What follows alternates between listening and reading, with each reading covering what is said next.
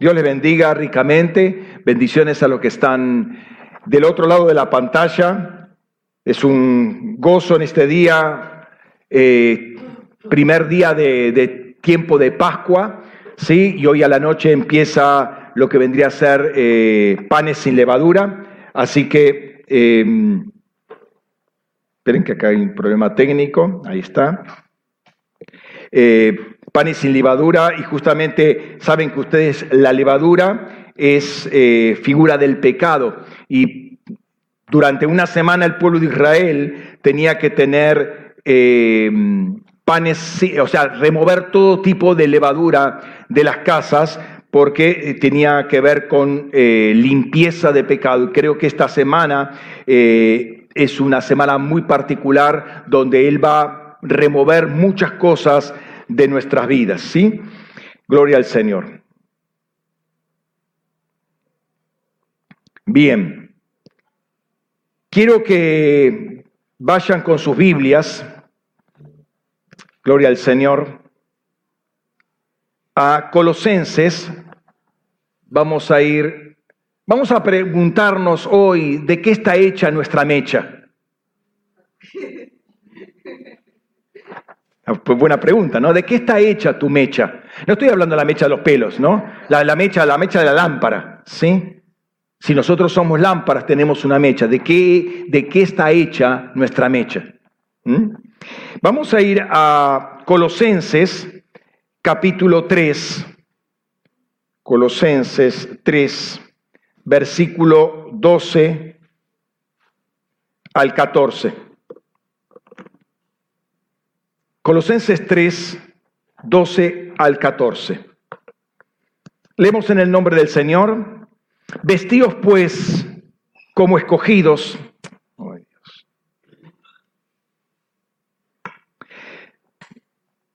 Sigo. Vestidos pues como escogidos de Dios, santos y amados, de entrañable compasión, bondad, humildad, mansedumbre, paciencia, soportándoos unos a otros y perdonándoos los unos a los otros. Si alguno tiene queja contra otro, como el Señor en verdad os perdonó, así también vosotros. Y sobre todas estas cosas, el amor, el cual es el vínculo de perfección. Hasta ahí vamos a leer eh, esperen que hay un problema técnico acá, me arreglaron este equipo y parece que no me lo arreglaron bien. Eh, hemos estado revisando varios aspectos de nuestras lámparas y el domingo pasado justamente vimos el tema del aceite de la unción, ¿sí? Eh, que era una mezcla de varias especias sobre la base de cuatro litros, aproximadamente cuatro litros de aceite de oliva y esas especias eran unos 17 kilos que estaban metidos en forma de polvos, ¿sí? de eh, eh, especias trituradas.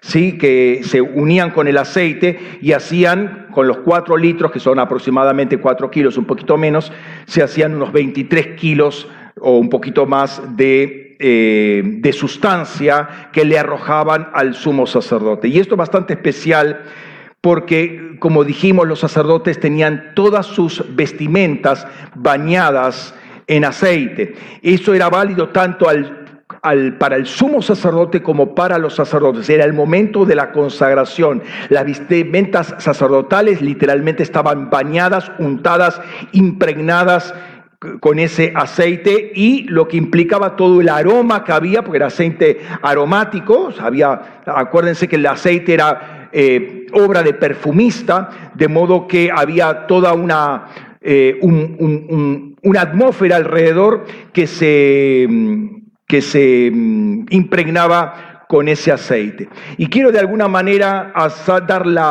la continuación de, este, de ese mensaje, ya no con el aceite propiamente dicho, sino con la obra que hace ese aceite, bañando completamente las vestiduras. Ahora, eh, está claro o es comprensible que el, el trabajo sacerdotal que el trabajo sacerdotal era eh, un lugar donde era un trabajo, una función eh, que, que eh, las vestimentas se ensuciaran continuamente con sangre.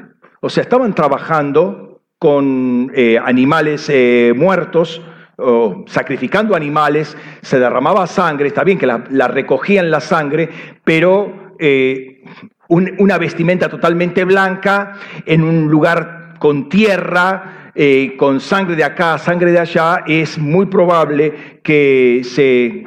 Eh, que se, ensuciasen esas vestimentas. ¿sí? Entonces, em, sobre todo los bordes inferiores, ¿no? Imagínense piezas de toros, de vaca, de becerros, corderos, todo el día haciendo eso. Es, altamente probable que eh, los atuendos blancos ya dejarán de ser blancos. ¿sí? Y además, em, eh, esas vestimentas llegaban hasta el piso y con la sangre y la tierra se, se ensuciaban y no había día que no habría que lavarlas.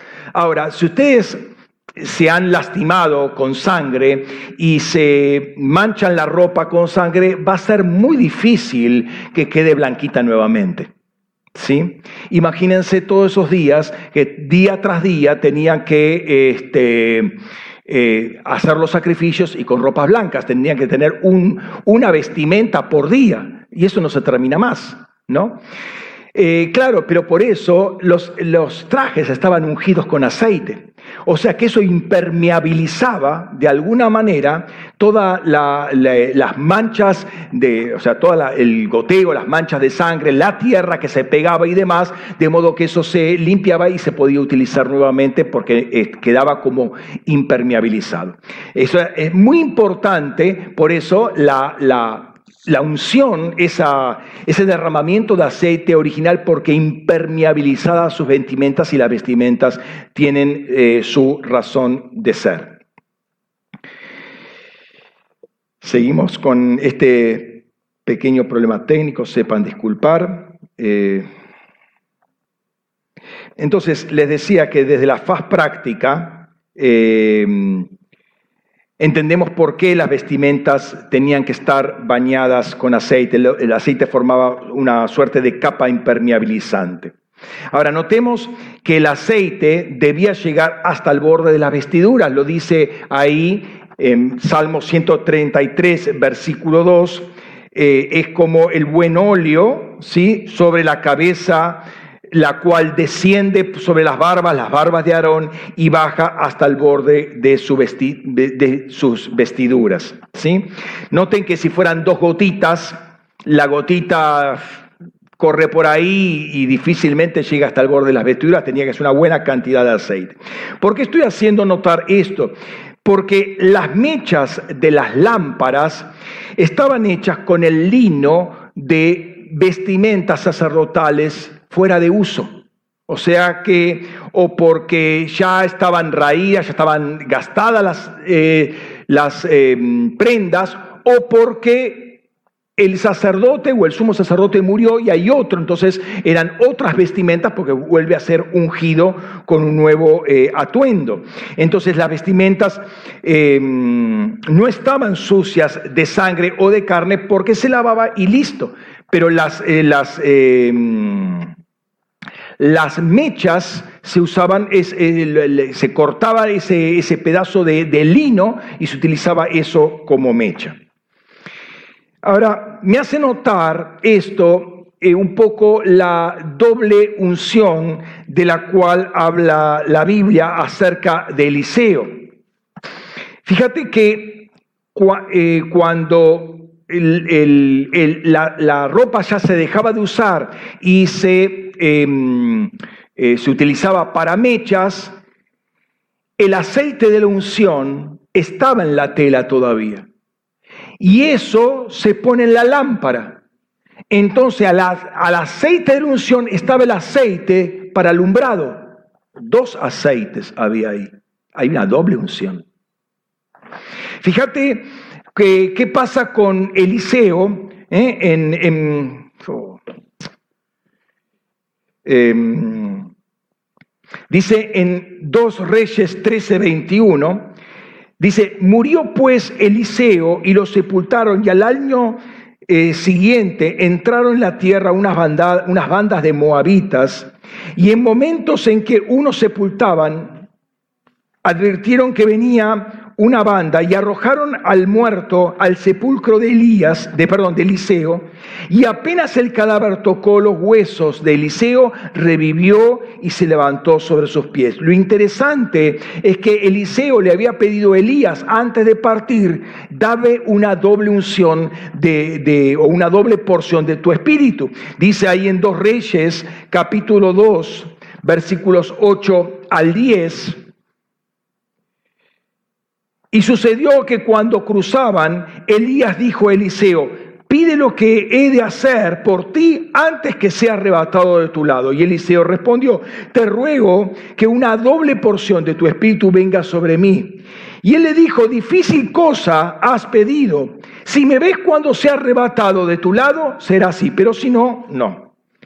¿Y por qué es importante la doble unción? Porque las mechas estas que usaban los sacerdotes para lámparas tenían una doble unción, la de la ropa sacerdotal propiamente dicha y la del aceite que estaba en el recipiente de la lámpara como combustible para que hacerla arder la lámpara. Cuando Jesús resucita, Recordemos que aparece en medio de ellos y le dice Juan capítulo 20, versículo 22, y habiendo dicho esto, sopló sobre ellos y dice, recibid, recibid, perdón, el Espíritu Santo. Pero luego viene Pentecostés ¿sí? Y una vez más viene el Espíritu Santo sobre ellos y es cuando se encienden las lámparas. Dice en Hechos capítulo 2, versículos 1 al 4, cuando llegó el día de Pentecostés estaban todos unidos en el mismo lugar y de repente llegó del cielo un estruendo como una ráfaga de viento impetuoso, el cual llenó toda la casa donde estaban sentados y se les aparecieron lenguas como de fuego que se repartieron y se posaron noten las lenguas de fuego que se encendieron, se reposaron, pues, eh, se encendieron sobre ellos, ¿sí? Sobre cada uno de ellos y todos fueron llenos del Espíritu Santo y comenzaron a hablar en diferentes lenguas según el Espíritu les concedía hablar.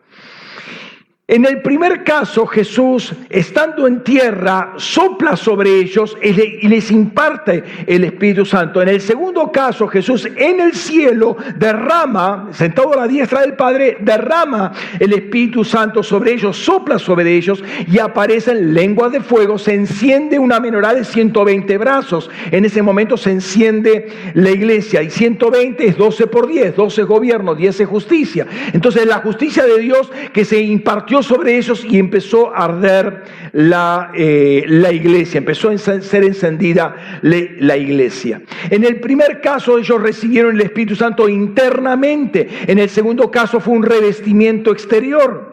En el primer caso habla del nuevo nacimiento, de una naturaleza transformada. En el segundo caso habla de un equipamiento, un empoderamiento para hacer la obra asignada.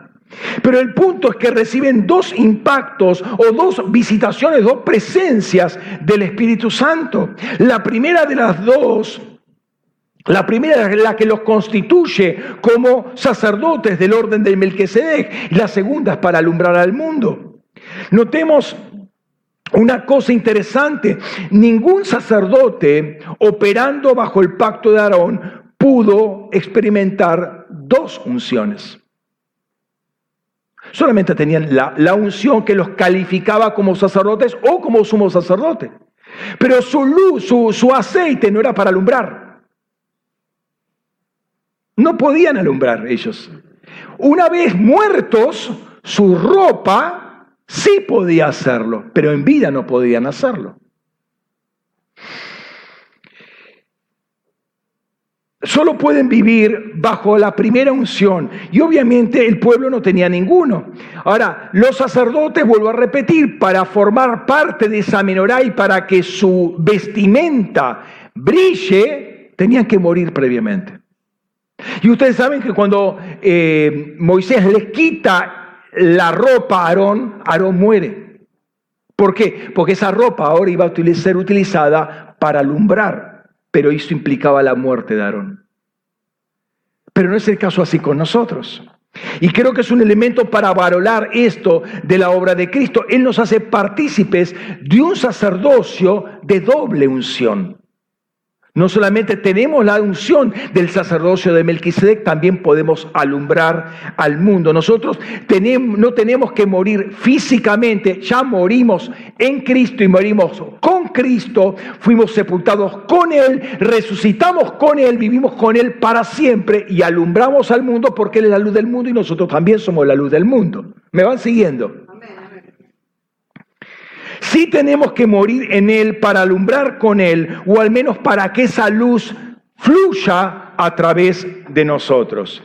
Notemos esto también cuando se habla de los héroes de la fe, ahí en Hebreos capítulo 11, se menciona unos cuantos personajes, obviamente no se los menciona a todos, faltan muchos, ¿sí? O sea, escogió algunos para tocar, por ejemplo, no están los, los profetas, ¿sí? No, excepto David, obviamente, profeta, Samuel, pero ¿Y dónde están todos los demás? Y creo que son héroes de la fe también. Hay ¿Dónde está un Esdras? ¿Dónde está un Nehemías? Que eran personas de peso. Ahora bien, el autor dice una cosa interesante, Hebreos 11:39. Dice, y todos estos, todos estos, aunque alcanzaron buen testimonio mediante la fe, no recibieron la promesa. En el caso de los sacerdotes particularmente, personas muy privilegiadas por el oficio que tenían, su vida totalmente consagrada a Dios, no tenían que dedicarse al trabajo eh, manual o al trabajo de sembrar campos y demás, porque su ministerio era eh, la casa, el, tabernáculo, las ofrendas, todo ese servicio a Dios. Eh, por estar muy cerca de la obra futura de Cristo, no obstante, no recibieron la promesa.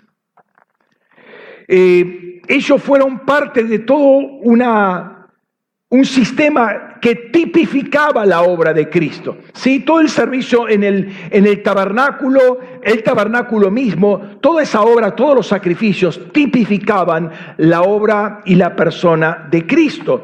No obstante, tuvieron muy buen testimonio. Aparece Aarón ahí pero eh, y, los, hijos de Aarón también empiezan a aparecer, eh, no en la lista de, Hebreos eh, capítulo 11, pero sí aparecen en, en las escrituras, pero no alcanzaron la promesa y tuvieron que morir para empezar a dar algo más de lo que tenían. Habían hecho un servicio terrenal, pero ahora empezaban a alumbrar de una manera diferente pero ya en una situación eh, post-mortem, por así decirlo, ¿no? el único testimonio que habían tenido era haber servido con fidelidad y con perseverancia eh, a Dios y esas eran sus vestiduras. O sea, sus vestiduras manifestaban o manifestaron todo ese servicio de perseverancia, de fidelidad con las cosas de Dios contra el ministerio que les había dado. Su ministerio daba luz, pero su naturaleza, su porte, tenía que morir antes.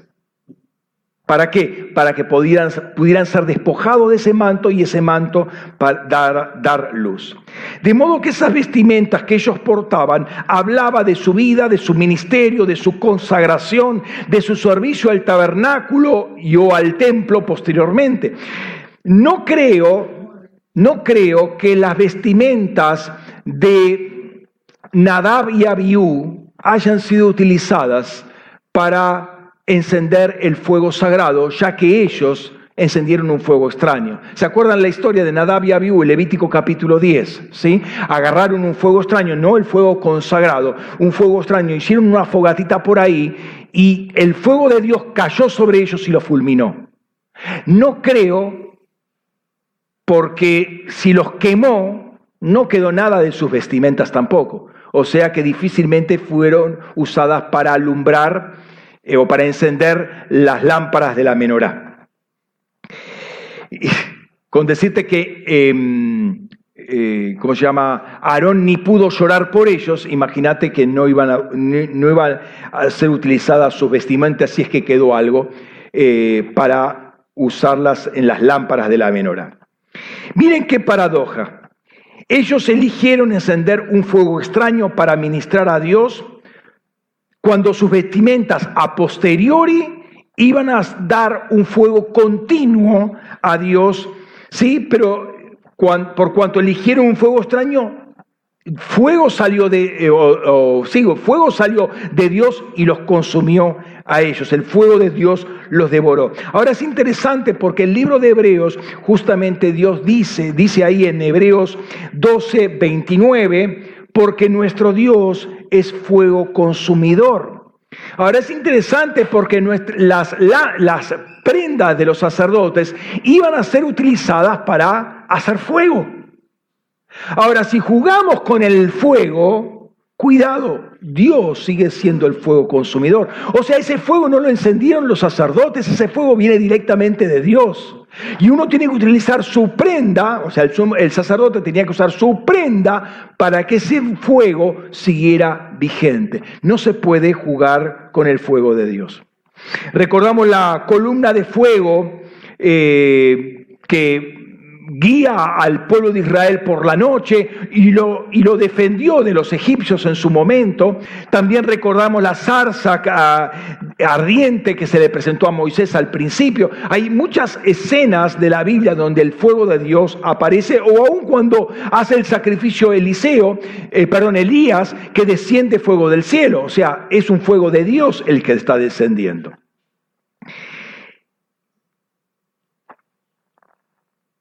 Ahora, esto nos lleva a considerar muy detenidamente lo que son las vestiduras. Y quiero que se me entienda muy bien lo que voy a decir acá en cuanto a, la, vida en el espíritu. ¿sí? Aunque tiene su connotación natural. ¿Por qué? Porque todo lo natural es reflejo de lo espiritual. Eso es un principio que es claro para nosotros. Todo lo, lo natural es reflejo de lo espiritual. En otras oportunidades trabajé el tema de las vestimentas, no por la vestimenta en sí, porque eh, el, mensaje va más allá de la vestimenta, ¿sí? Pero quiero tocarlo a la luz de esta luz, o a la luz de dar la luz que Dios quiere que demos. Ustedes saben que la primera vestimenta humana la diseñó Dios, para el hombre estoy hablando, ¿no? Eh, es la que aparece en Adán. ¿Sí? Dios lo había vestido con su gloria Adán. Adán caminaba con un brillo particular, ¿sí? Que era evidente a todos, ¿no? Sabemos que pecó, se le apagó toda esa gloria y ellos mismos eligieron una vestimenta es que no era apropiada para las circunstancias, o sea, decía eh, un manotazo de ahogado, ¿sí? Como quien dice, agarrar la planta, la primera que encontrás y la pifiaron porque esa, esa planta no daba para mucho, ¿no? Pero ¿cuánto podía durar eh, una hoja arrancada de un árbol, ¿sí? Este, dos, tres días y ya se seca la, la, la hoja, ¿no? Pero bueno, es la, vestimenta que ellos escogieron, obviamente desagradó a Dios, obviamente no fue aceptable a Dios, y Dios le da una vestimenta nueva, ¿sí? Dice en Génesis capítulo 3, versículo 21, y Adonai Elohim hizo túnicas de pieles para Adán y su mujer y los vistió. Una túnica diferente. Dios vuelve a vestirlo como corresponde, como es apropiado para presentarse delante de Dios. Y sabemos lo que significan esas pieles. Hubo un sacrificio, hubo sangre derramada, hubo un cordero sacrificado por Dios, hubo una cobertura de pecados que apuntaba a la obra de Cristo posteriormente, y la cobertura de pieles testificaba una realidad que, que testificaba hacia afuera una realidad que había dentro. La sangre derramada por ese sacrificio que hace Dios cubre internamente los pecados, pero la cobertura de pieles cubre externamente y testifica de la obra completa hecha internamente. ¿Sí? Lo interior y lo exterior deben coincidir. Los que se bautizaron hace poco saben esto. El arrepentimiento interior debe expresarse externamente por medio del bautismo. El bautismo testifica de la realidad interna. ¿Sí? Como dice Jesús, Jesús mismo eh, eh, deja así, ¿se acuerdan? Deja así para que cumplamos toda, eh, toda, toda palabra. ¿sí? Entonces lo dejó eh, y esa palabra completar, eh, que se cumpla así toda justicia, perdón, que se cumpla toda justicia, ese, completar lo interno con un hecho externo, de modo que la justicia interna de Jesús sea visible externamente. No es un detalle menor la vestimenta con que Dios los vistió. No creo que haya sido eh, algo así nomás, porque Dios hace las cosas con propósito. No creo que haya eh, tenido deficiencia alguna esa vestimenta, porque esa vestimenta habla de la obra de Dios. O sea que eh, si Dios vistió de una determinada manera, bueno, creo que nos está diciendo algo bastante importante.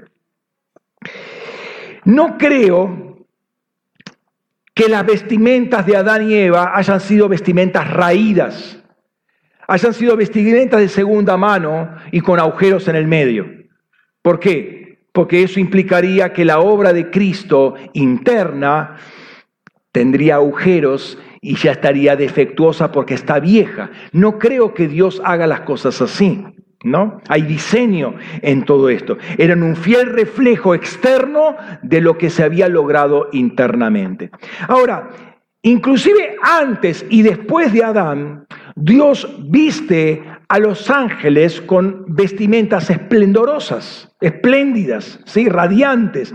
Muestra gloria y hermosura. Habla de cómo es la vida allá en los cielos. O sea, es algo tremendo. Yo nunca vi un ángel con ropas sucias. A ver, Sí, se me pueden presentar en una visión ángeles con ropas sucias, pero eso me da, me da a entender que hay un problema particular. Si hay un ángel de una ciudad con una ropa sucia, una ropa rota, ahí hay un problema bastante serio en la ciudad. ¿sí? Pero cuando uno los ve en Apocalipsis o los ve en diferentes lugares del Antiguo o Nuevo Testamento, ve un ángel y ve con ropa espléndida, blanca, reluciente, con cinto dorado, con fuego, con espada. O sea, las vestimentas que Dios, con las que Dios vistió a los ángeles, son también reflejo del esplendor del lugar donde están viviendo. Creo que algo clave para entender el tema de las vestimentas es justamente las vestimentas sacerdotales. ¿sí? Recordemos que el primer sacerdocio, el sacerdocio tipo, es el sacerdocio del orden de Melquisedec, del cual el sacerdocio del orden de Aarón es una copia. Es algo provisorio, temporal, que ya dejó, ya pasó a la historia. Ahora el que funciona es sacerdocio de Melquisedec, eso lo sabemos. Tuvimos una escuela al respecto, ¿no? Ahora, llegamos a Éxodo capítulo 28, donde eh, Moisés eh, utiliza todo un capítulo para hablar de las, de las prendas, de, de las vestimentas del sumo sacerdote y también del sacerdote o de los hijos de los del sumo sacerdote que eran los sacerdotes. Y lo que encontramos que hay ocho elementos que tiene la prenda sacerdotal. Ocho elementos eh, del sumo sacerdote. Cuatro eran comunes con el sacerdote, con los hijos, ¿sí? con los sacerdotes. Veamos. Eh, Éxodo capítulo 28, versículo 4, dice, y estas son las vestiduras que harán el pectoral, el efod, el manto y la túnica bordada, el turbante y el cinturón. Harán vestiduras sagradas para Adrón y para sus hijos para que sirvan en el sacerdocio. Y luego está la lámina de, de oro que se ponía, versículo 36 y 37, dice, y harás también una plancha de oro puro y grabarás en ella, como se graba un sello, santidad a Yahvé la cual colocarás con un cordón azul sobre el turbante y estará en el frontal del turbante.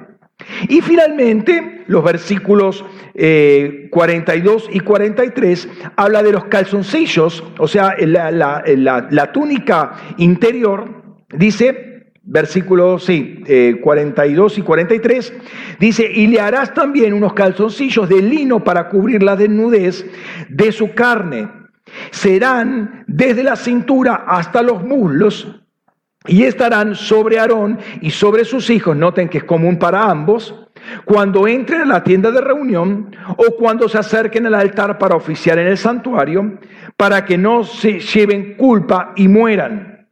Estatuto perpetuo para él y para su descendencia después de él, o sea, para sumo sacerdote y para los hijos, o sea, los sacerdotes. En el caso de los hijos de Aarón, las prendas se reducían a cuatro y, la compartían, como dije, con el sumo sacerdote. Y ya vimos el tema de los calzoncillos, pero también en el versículo 40 dice, y para los hijos de Aarón harás túnicas eh, y cintos y les harás tiaras para que pueda, para honra y esplendor. O sea, hay cuatro elementos que son comunes y cuatro particulares que tenía el, adicionalmente el sumo sacerdote. Ahora, tanto Aarón, sumo sacerdote, como los sacerdotes, los hijos de Aarón, tenían vestimenta y dice, ah bueno, ahí están las vestimentas, los cuadraditos estos, los ocho cuadraditos que hay, no siguen exactamente el delineamiento que este, eh, eh, termino de describir porque añaden algunas cositas más, ¿sí? Pero bueno, no, no, vamos a analizar eso, esto para que simplemente tengan una idea de la vestimenta del sumo sacerdote. Ahora, Dios eh, vestía tanto a Aarón como a sus hijos con un objetivo. perdón, ahí, ahí. Para honra y esplendor. Las vestimentas de Aarón y de sus hijos, o sea, del sumo sacerdote y de los sacerdotes, eran para honra y esplendor. La vestimenta honra a la persona y en este caso honra a su oficio. Si no, pregúntale a un policía, pregúntale a un milico, pregúntale a cualquiera que usa un uniforme. Ese uniforme te está honrando a vos y honra en este caso a la institución también. A ver, trata como policía ir con toda la ropa andrajosa, a ver qué te dicen. Entonces, la, la ropa honraba a la persona, ¿sí? Lo veía la persona, wow, ahí viene el sacerdote, Ahí me tengo que, tengo que ir al sacerdote porque tengo esta, esta circunstancia, esta situación, este corderito, tengo que ir a él porque lo distinguía por la ropa. La ropa honraba, pero honra al oficio también, pero también lo honra a Dios, porque Dios lo había vestido así. Era un diseño de Dios, ¿no? Entonces no solamente honra al oficio, también honra a Dios que dio tanto el oficio como la vestimenta. Hay cosas con las que podemos eh, ver eh, o que podemos ver en la vía pública, eh, nosotros vamos a un lugar común y vamos con ropa común, ¿sí? Pero si vamos a un lugar especial, vamos con ropa especial. O sea, si hay una fiesta, cierta importancia, no, no me voy a ir con una patineta, un par de zapatillas, bermudas y una musculosa. O sea, está un poco desubicada la ropa con el lugar o con el ambiente. ¿sí? Si vamos a una fiesta, usamos ropa de fiesta. Nosotros nos adecuamos en nuestra vestimenta conforme al lugar que vamos. Eso es común, eso es cotidiano, eso lo, vemos siempre. Es más, eh, como hay gente que hoy se encuentra un poco desubicada, desconectada, media anárquica, entonces hay ciertos protocolos, y algunas veces no se conocen los protocolos también, para ir a ciertos lugares. ¿sí? Entonces te examinan si estás bien vestido o estás correctamente vestido. Eh, a ver, si vos vas a una audiencia con el, con, el, con el, presidente, no puedes ir vestido de cualquier manera. Cuando vas a la audiencia con un rey, tampoco. Cuando vas a ver, al papa, tampoco puedes ir vestido completa, como vos querés. Hay un atuendo particular para los hombres y hay un atuendo particular para las mujeres. Es un protocolo a seguir. ¿sí? Te guste, no te guste, es otra cosa eso, pero es un protocolo a seguir. Para el servicio sacerdotal había un protocolo. El sacerdote seguía siendo sacerdote con ropa o sin ropa, pero para oficiar como sacerdote necesitaba estar vestido de esa manera. Ahora, esto nos lleva a considerar nuestra vestimenta. ¿sí? Jesús enseña que hasta la hierba, el, pasto, tiene vestimenta. O sea, Dios vistió toda la creación. Sí, hasta el mismo pasto tiene vestimenta. Una de las grandes preocupaciones de la vida, de nuestra vida, es que me voy a vestir. ¿Con qué voy a.? No tengo zapatos, tengo agujero en los zapatos. La ropa ya me queda chica, los chicos que crecen eh, a un centímetro por semana, entonces hoy le compras ropa y ya la semana que viene ya hay que comprar ropa de nuevo, ¿sí? Antes, en una de esas las rompen antes, ¿no? Porque se arrastran por todos lados, entonces eh, ya, ya no hay con qué darle, ¿no? No hay jabón que, que, que aguante. Entonces, eh, una de las grandes preocupaciones que nosotros tenemos es comida, vestido, techo y demás, ¿no? Ahora, fíjate lo que enseña Jesús. Dice ahí en conocido eh, Mateo capítulo 6, los versículos 28 al 30, dice, también en cuanto al vestido, ¿por qué os afanáis? Considerad atentamente los lirios del campo y cómo crecen, no trabajan con fatiga ni hilan, pero os digo que Salomón, en todo su esplendor, no vistió, eh, perdón, se vistió, eh, se vistió como uno solo de estos. Y si la hierba del campo que hoy existe y mañana es echada al horno, Dios la viste así, ¿no hará mucho más a vosotros, gente de poca fe? Es cierto que el tema, el tema de Jesús no es la vestimenta ni la comida. El tema es las prioridades en atención o en preocupación que uno tiene por estas cosas, por las cosas terrenales. Por eso va a terminar diciendo, pero antes bien, buscad primeramente el reino de Dios y su justicia y todo esto se va a dar, va a dar va a darse por añadidura. Entonces, eh, las cosas del mundo no pueden tener prioridad a la fe, no pueden tener prioridad sobre las cosas del reino y sobre la justicia. Pero Dios vistió a la hierba y ni siquiera Salomón, con todo su esplendor, en otras traducciones, con toda su gloria, se vistió como los lirios. ¿Qué quiere decir? Que los lirios del campo tienen más gloria que Salomón. ¿Pero qué quiere decir esto? Que la vestimenta habla de tu gloria.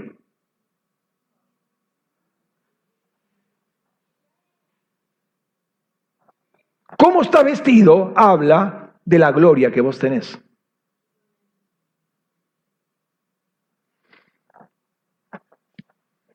Hay una palabra, es una palabra clave, hermano, esto. Cuando uno examina la, escritura con detenimiento, la vestimenta tiene que ver con la gloria del que la porta o con la cual se viste. De modo que como uno se viste, es como uno se ve a sí mismo. Yo me he visto como un andrajoso. ¿Por qué? Porque me estoy viendo como andrajoso. Pero no me digas, yo soy rey, porque un rey nunca se viste así. Porque la, vestimenta habla de la gloria que vos tenés, o al menos la que te autopercibís. Habla de si uno se considera con mucha, con poca o con nada de gloria. Habla si uno se ve agraciado por Dios o se ve un desgraciado de Dios. Habla de la persona bendecida o maldecida.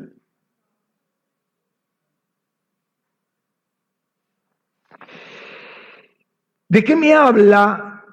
O, mejor dicho, ¿recuerdan la parábola del hijo pródigo? ¿Qué es lo primero que hace el padre cuando el hijo llega a la casa? ¿Lo viste? Le saca esos trapos andrajosos, rotos, malolientes, y lo viste, y le pone calzado, le pone anillo, le restituye la vestimenta. ¿Por qué? Porque le volvió a la casa, queda restituida su calidad de hijo. Le devolvió la gloria del hijo, que eran las vestimentas. Antes era, él mismo se consideraba, haceme como un esclavo, como un siervo, al menos una migaja de pan voy a comer. Pero lo que hace el padre es restaurarlo como hijo, le devuelve la gloria de hijo, por eso lo viste como un hijo, con autoridad de hijo, con sandalias de hijo. Y se, y se hace la fiesta propia de un hijo que resucitó. ¿Cómo nos vemos nosotros como hijos? O sea, ¿cuál es nuestro concepto de hijo de Dios? Porque somos hijos de Dios, amén. ¿Cómo nos vemos nosotros como hijos de Dios? ¿Te das cuenta que tiene que ver con, mucho con nuestra filiación espiritual? Ya esto no es teoría, ya no es, no es teología, no es una doctrina, esto es experiencia, cómo nos vemos nosotros como hijos. ¿Cuál es nuestra gloria? La gloria que portamos. Entendemos que tenemos gloria, entendemos que alumbramos, entendemos que somos lámparas, que somos luz. No es teoría. Es la gloria que yo me autopercibo que tengo, porque no es porque invento mío, sino porque la escritura lo dice, entonces la reflejo al mundo. Porque la realidad invisible tiene que coincidir con la realidad visible. La realidad interior tiene que coincidir con la realidad exterior. Pues si no, es una vida dicotómica, ¿no? Eh, media esquizofrénica. Recién mencionábamos que Jesús hablaba en Mateo 6 de la prioridad que debemos poner en nuestra vida eh, en relación al reino y su justicia, ¿no? Y Pablo va a decir, eh, va a decir que pongamos los ojos en las cosas de arriba, no en las de la tierra. Porque nuestra vida está escondida con Cristo en Dios. Capítulo 3, versículos 2 y 3, ¿no? Ahora, después va a decir una cosa interesante, o antes dice una cosa interesante, que Jesús nos rescató de la potestad de la tiniebla y nos trasladó al reino del Hijo de su amor. Si nos trasladó, a ver, mi imagen del hijo pródigo de nuevamente. Estaba en el chiquero con los cerdos, ¿sí? Lo se, se cambió de ese lugar a la casa del padre. Cambio de vestimentas. Y bueno, si nos trasladó al Señor de, del dominio de la tiniebla al Hijo de la luz, eh, al, ¿cómo es? Al reino del Hijo de su amor, es evidente que nuestras vestimentas tienen que cambiar. No podemos seguir vistiéndonos igual. Están calladitos algunos, ¿no? ¿Están procesando? ¿Están entendiendo lo que estoy diciendo? Todavía no, no terminé.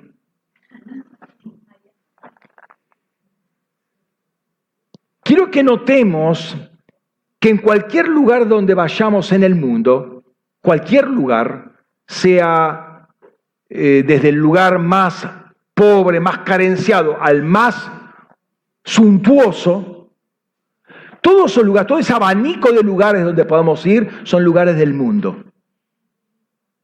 ¿Sí? Pero nosotros no somos del mundo. O sea que nuestra vestimenta no está condicionada al mundo, está condicionada al reino. De modo que la moda del mundo no me puede estar afectando a mí, porque yo me rijo por lo que dice el reino. Yo fui sacado del mundo y vivo en el reino de Dios. Y doy luz al mundo para que el mundo cambie. O sea, algunos, eh, algunos hermanos, algunas personas van a cambiar y van a, por causa de la luz, van a recibir la luz. Pero yo no estoy condicionado por el mundo a vestirme como el mundo me dice que tengo que vestirme. Porque yo estoy condicionado al reino. Yo fui extraído del mundo por medio de la palabra. Eso lo hemos estudiado bastante el año pasado. Entonces, el objetivo de Dios fue siempre vestir a la creación y lo viste para gloria y esplendor. Dios nos vistió a nosotros para gloria y esplendor. Nuestras vestimentas de, son, son, no deben ser, son espléndidas y honran, nos honran a nosotros, porque Dios nos honra a nosotros, pero también honran a Dios. Y honran el ministerio que nosotros tenemos como sacerdotes del orden de Melquisedec.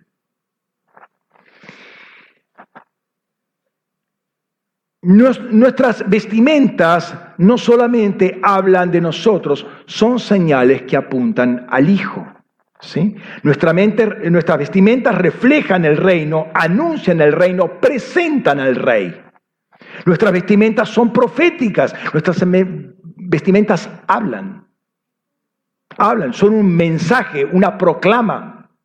A, ver, en el caso de los, somos de los sacerdotes, ¿cómo distinguías que el sacerdote era sacerdote? Por las vestimentas. Entonces estaba hablando, eh, acá, acá vengo yo, acá vengo yo. Necesitas hacer un sacrificio, acá estoy yo, acá está el sacerdote. Entonces, nuestras vestimentas hablan al mundo, acá viene un hijo de Dios. Acá viene un sacerdote del orden de Melquisedec. ¿Alguna pregunta, alguna duda? ¿Alguna, ¿Alguna enfermedad que sanar? ¿Alguna palabra, algún consejo, algún consuelo? Acá hay un sacerdote. Tu vestimenta habla de eso, de eso. Hay ejemplos eh, muy interesantes de esto. Por ejemplo, Elías era identificado por su, por su vestimenta. Acordate cuando estaba Ocosías y, esa enfermedad que, bueno, se cayó y se lastimó el pie, iba a consultar a Baal Zebub, dios de Cron, ¿se acuerdan? Eh, y pregunta, eh, le pregunta a uno, a, uno de los soldados, ¿y cómo estaba vestido? Dos Reyes 1.8, ¿cómo estaba vestido? Y tenía piel de camello, listo, Elías, Elías Tevita. Era reconocido por su vestimenta. Juan el Bautista era reconocido por cómo, se vestía. Entonces, es como, el dicho, ¿no? Dime cómo te, te, te vistes y te diré quién eres. Porque la vestimenta hace a la persona. Yo veo una persona vestida de policía, lo primero que asumo no es que es un chanta que se vistió, que se disfrazó, sino que es un policía. ¿Por qué? Porque la vestimenta hace a su función. Pero vayamos más allá. En Mateo capítulo 22, 1 al 14, habla de una fiesta que se hizo y se invitó a ciertas personas escogidas. Pero, vieron, eh, no es algo del siglo XXI, ¿sí? Pero alguien te invita y dice, ay, no, pero hoy tengo muchas cosas que hacer. Ay, vos sabes que me salió justo un trabajo en el día de hoy. Ah, vos sabes que vino mi primo, mi tío, hace tanto tiempo que no vino justo, no puedo ir. ¿Sí? Eh, fueron invitados, pero los escogidos no fueron. Entonces el rey dice, bueno, llamen a todos, los, de del barrio, los de las esquinas, los de las plazas, los de del callejón, llámenlos a todos y que vengan. ¿Sí? Una cosa, una, una parábola para hacer entender a los llamados a los judíos primero y a los gentiles, ahora llamen a los gentiles. Ahora, él mandó que buscara a la gente de todo el mundo, ¿sí? De todos los rincones de la sociedad. Pero después dice en Mateo versículo 11 y 12 de 22, dice, pero cuando el rey entró a ver los invitados, vio a uno, vio a un hombre no vestido con traje de boda, y le dice, compañero, ¿cómo entraste aquí sin traje de boda? Pero él enmudeció. Tenía que tomar ubicatex, comprimidos. ¿Y cómo continúa esa? Lo, echó fuera a las tinieblas de afuera, dice. Los echó a las tinieblas de afuera. ¿Por qué? Porque su vestimenta no era apropiada. Que uno sea invitado no quiere decir que uno puede estar presente de cualquier manera. Así el vestido es indicador de la persona que lo está llevando, que lo está vistiendo.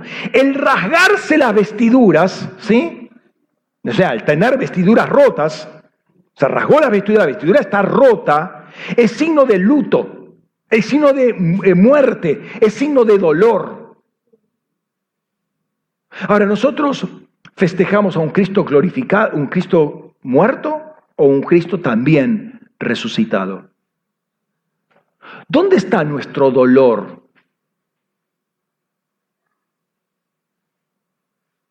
¿Por qué yo voy a rasgarme las vestiduras cuando Cristo me sanó? Cuando Cristo resucitó. ¿Por qué voy a tener vestiduras rasgadas, rotas? ¿De qué testifica eso? ¿De que Cristo no resucitó? Hoy se fabrican vestimentas rotas. Creo que es muy profético eso. ¿Por qué? Porque habla de la cultura de este mundo, que es una cultura que se ha rasgado sus vestiduras, que reflejan muerte, luto y dolor. Eso es lo que es el mundo. Esa es la señal del mundo.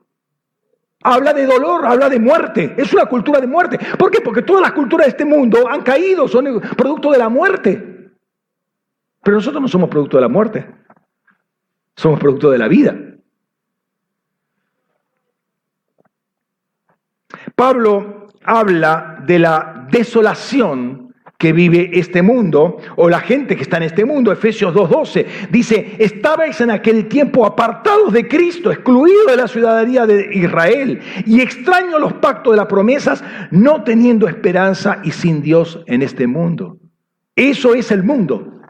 Y ese es el producto del mundo, tristeza, desolación, angustia, muerte. Eso es lo que puso el mundo y una cultura ad hoc. Una cultura apropiada a estas circunstancias. El mundo te viste como el mundo es.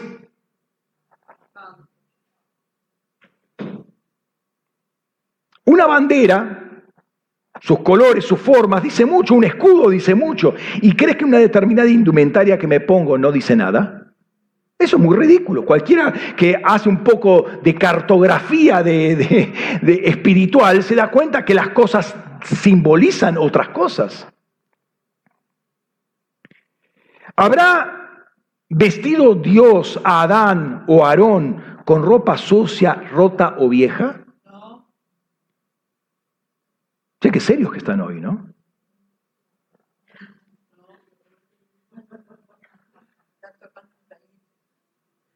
Qué serios que están. No, no, no escucho los amenes y los gloria a Dios. Me están siguiendo, ¿no?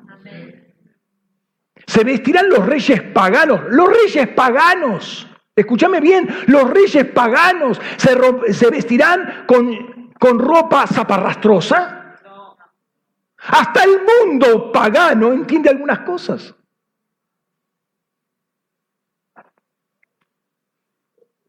¿Y cómo puede vestirse un representante del Rey de Reyes y del Señor de Señores?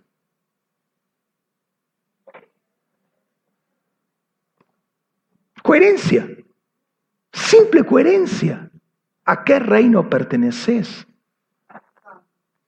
Dios siempre buscó levantar al hombre, exaltarlo, reposicionarlo en la altura, en sus alturas. Dice que Salmo 18 te hace caminar en tus alturas, en las que son de, tu propio diseño. Viene a restaurar al hombre. Pero vos fíjate, y aún eso se ve muy claramente en los últimos años en la cultura argentina, siempre eh, nivelar hacia abajo. Bueno, eh, el 6, uno, es muy difícil llegar al 6. Bueno, vamos a, probar con 5. No, pero el 5 es demasiado, le causas un trauma al chico. Vamos a eh, nivelar al 4. Y el 4, bueno, pero no puede ser tan represivo de tomarle un examen. Los chicos de primaria tienen que aprobar sin ningún tipo de examen. Y el punto es que hoy un chico de 9 años, si logra contar hasta 10, eso es un logro. ¿Por qué? Porque siempre se niveló hacia abajo. Ahora, Dios no está nivelando hacia, hacia arriba. Eh, perdón, no está nivelando hacia abajo, está nivelando hacia arriba. Él te pone en la altura desde donde caíste, porque el pecado nos derrumbó y el pecado nos sigue derrumbando. Pero Dios levanta al caído. Entonces Dios te viene a reposicionar en la altura que te corresponde y te viste con gloria y esplendor. ¿Por qué? Porque manifiesta una persona restaurada, una persona que camina en las alturas y una persona que sabe quién es, es un hijo, es un rey, es un sacerdote.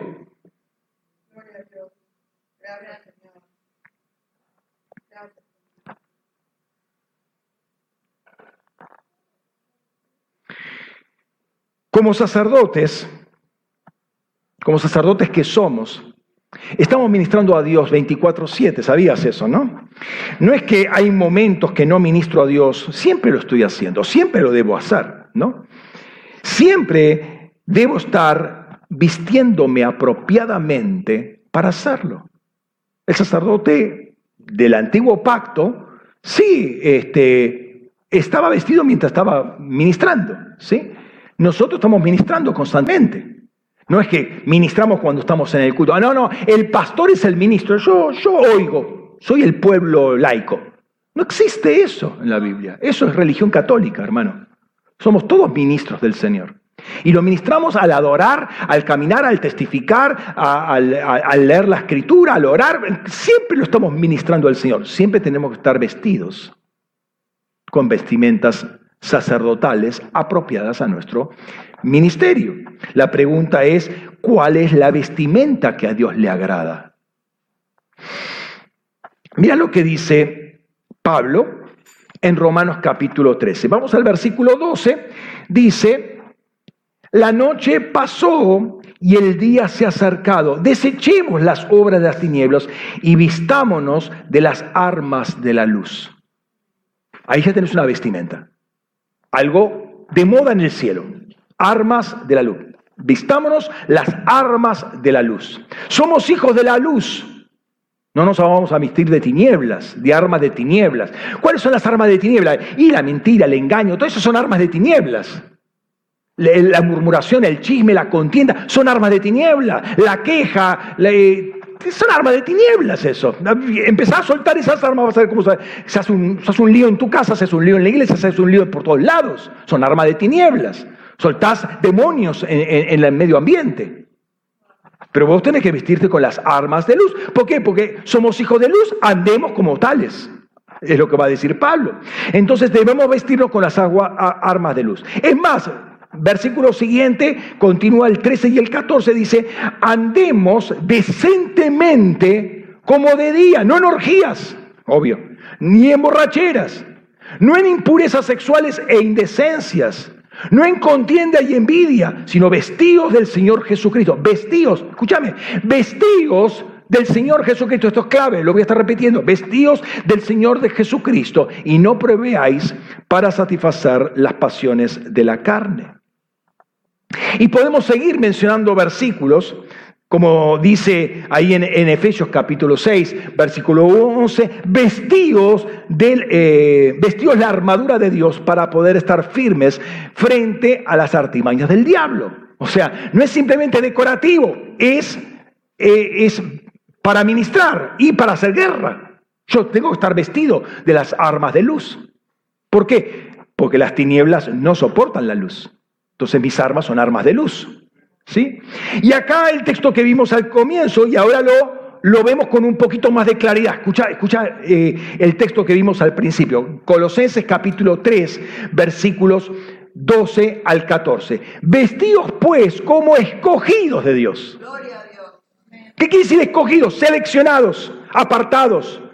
¿Te acordás la palabra eklegomai es la palabra en griego? Era por la palabra fuiste extraído de. Eso es elección, selección.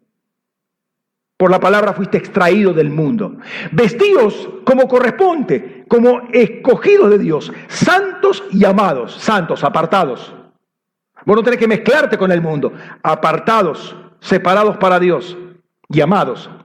Nota, la vestimenta de entrañable compasión, bondad, humildad, mansedumbre, paciencia, soportando los unos a los otros y perdonando los unos a los otros, si alguno tiene queja contra otro. Como el Señor en verdad os perdonó, así también vosotros. Sobre todas estas cosas, el amor, el cual es el vínculo de la perfección. Notemos acá que hay siete atuendos del sacerdote. Ahí están, los siete atuendos del cristiano. Esa debe ser tu vestimenta. ¿Está ahí o no está ahí? De eso hay que vestirse. ¿Está en tu ropaje? ¿En tu ropero están todas estas prendas?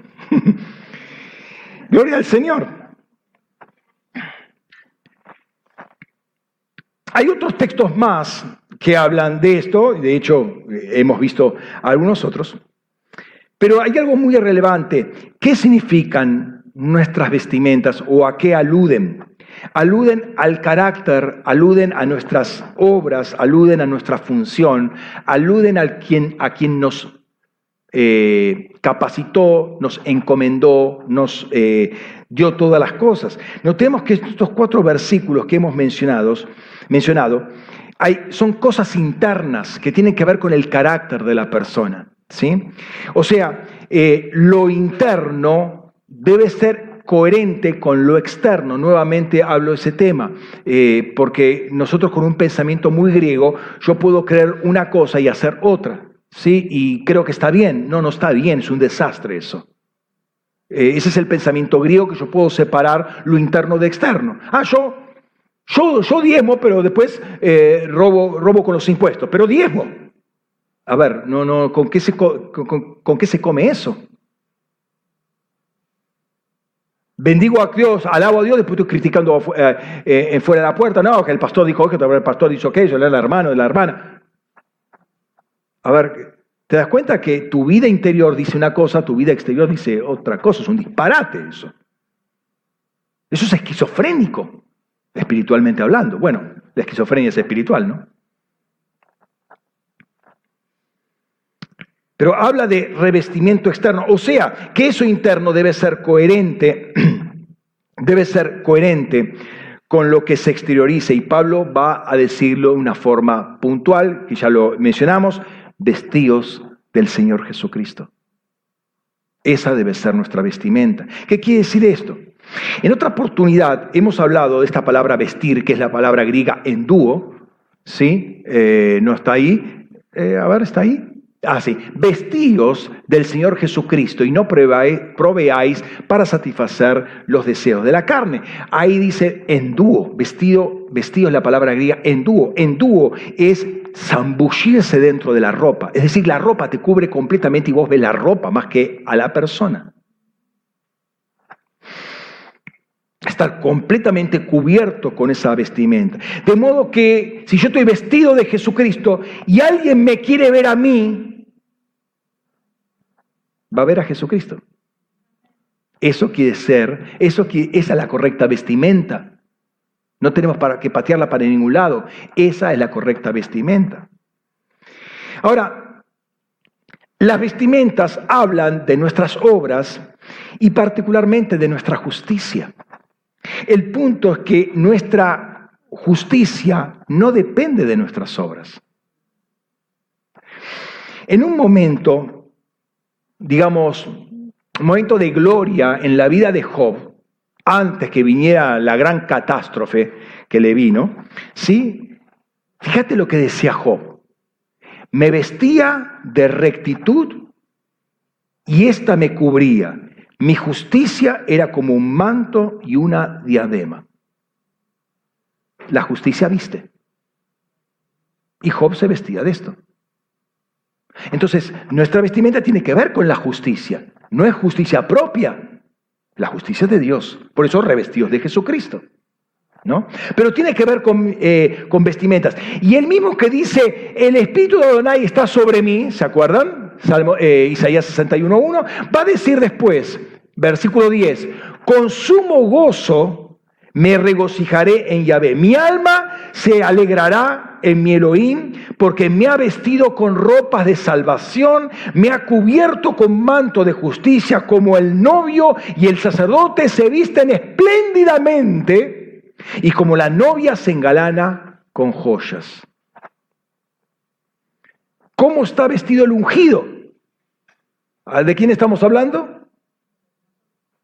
No, estaba particularmente, primeramente estamos hablando de Cristo.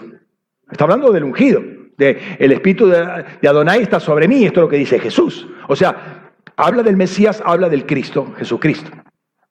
Ahora, eh, Jesús tenía una vestimenta especial. Dice ahí, salvación, justicia y bodas. Hay tres elementos ahí muy, muy poderosos, muy pesados. ¿sí? Eh, habíamos visto la vez pasada algo de esto, pero no solo eso, hay una decoración especial, hay una, eh, algo espléndido en él, hay una, una gala de joyas. A ver, ¿te preguntaste quiénes son las joyas que adornan a Cristo?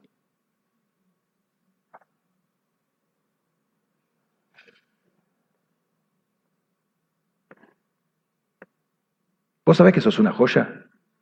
Sí, todos me lo dicen, cuando miro al espejo me doy cuenta.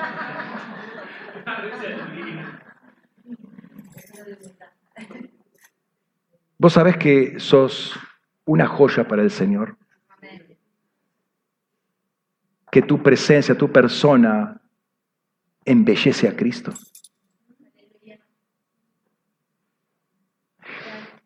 Jesús te tiene como vestimenta y vos lo tenés a Él como tu vestimenta.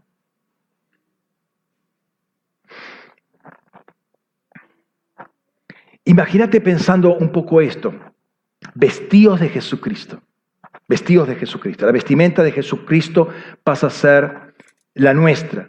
Y esto es lo que decíamos hace un rato, nuestras obras de justicia para Dios no valen absolutamente nada. Fíjate, un texto muy fuerte y Biblia textual lo pone mucho más fuerte, mucho más fuerte. Y tal vez raya lo incómodo de fuerte que es. Fíjate lo que dice Isaías 64, 6. Todos nosotros somos como cosa impura y nuestra justicia como trapo de menstruo. Otras traducciones como trapo de inmundicia. Nuestra vestimenta es trapo de menstruo. Todos nosotros nos marchitamos como hojas y la mano de nuestras iniquidades nos arrastra como el viento. Es evidente que yo no lo puedo agradar a Dios con mi propia justicia. Sí, para Dios es trapo de menstruo. Cristo debe ser nuestra vestimenta, debemos estar revestidos de justicia, de la misma manera que hay una justicia interna. ¿Cuál es la justicia interna? Nuestra justificación. Externamente debemos vestirnos nuevamente, eh, como corresponde, con la justicia. Entonces, lo primero que es algo posicional, tiene que ser actitudinal después, esa es la forma externa, ¿sí? Así como Jesús mismo completó su justicia interna con una externa, ¿se acuerdan eh, Marco, Mateo capítulo 3.15? Y, y, respondiendo Jesús le dijo, deja ahora porque así conviene que cumplir, eh, así nos es conveniente cumplir, pleró, ¿sí? Pleró es cumplimentar, llenar completamente. O sea, lo interno se cumplimenta con algo externo y se hace completo. Así también esa justicia interna posicional que nos fue imputada debe completarse con una justicia externa, actitudinal, que refleje justamente lo interno. Nuestra vestimenta tiene que reflejar lo interno. Si Cristo está dentro de nosotros, nuestra vestimenta tiene que ser Jesucristo, porque es lo que tiene que reflejar lo interno. Permítame decirlo así, la vestimenta bautismal de Jesús lo manifestó a Jesús como el Mesías de Israel. Porque justamente, eh, fíjate que él, ¿dónde se bautiza? En el río Jordán. El río Jordán, ¿qué quiere decir? ¿Qué quiere decir Jordán? Yardén. Palabra hebrea Yardén, quiere decir el que desciende.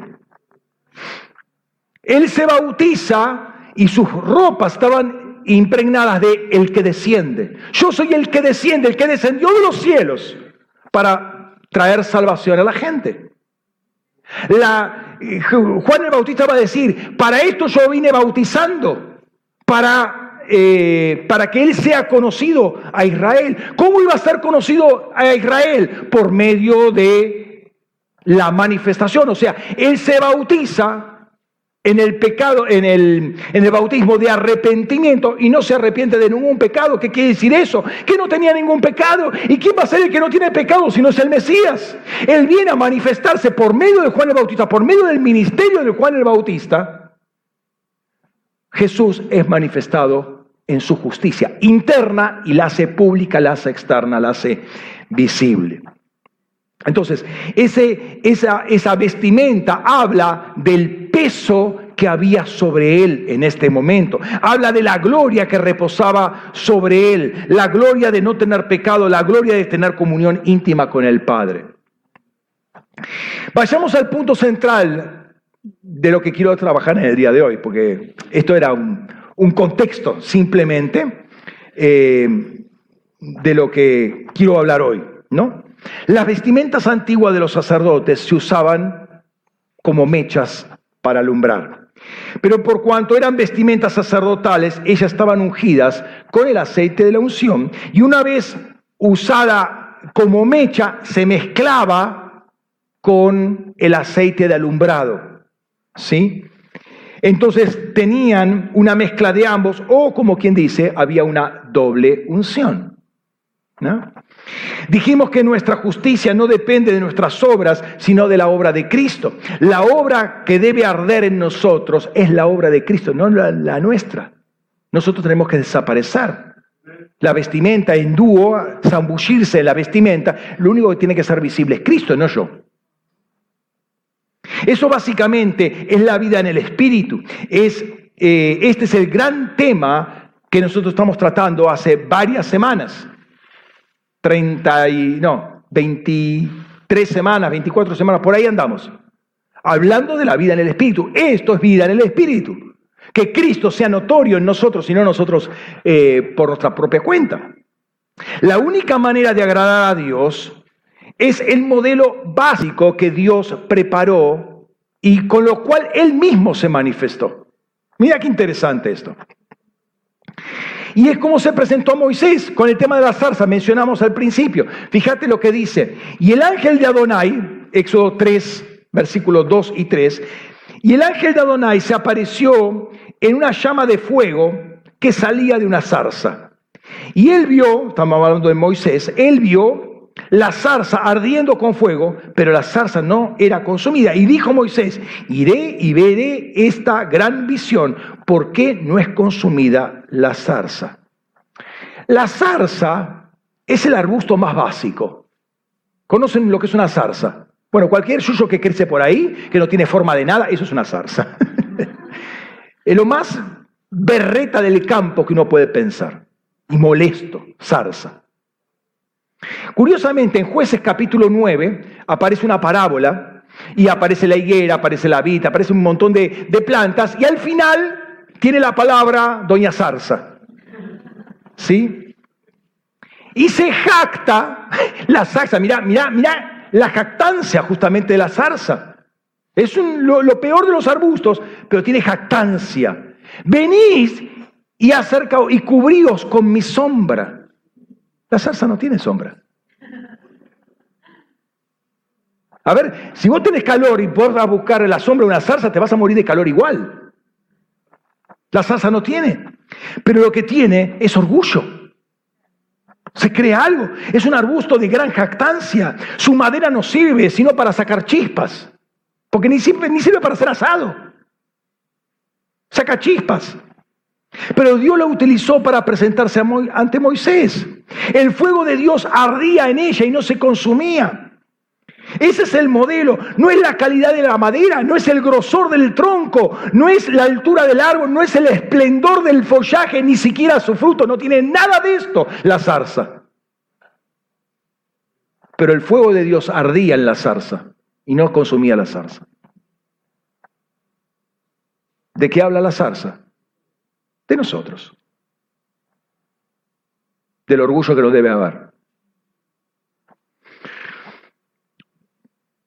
Lo que importa es la gloria, no la zarza. La gloria, lo que, lo que le sorprendió a Moisés, a ver, ¿por qué no se consume la zarza? Lo lógico fuera que se consumiera. Eh, por favor, acá, silencio.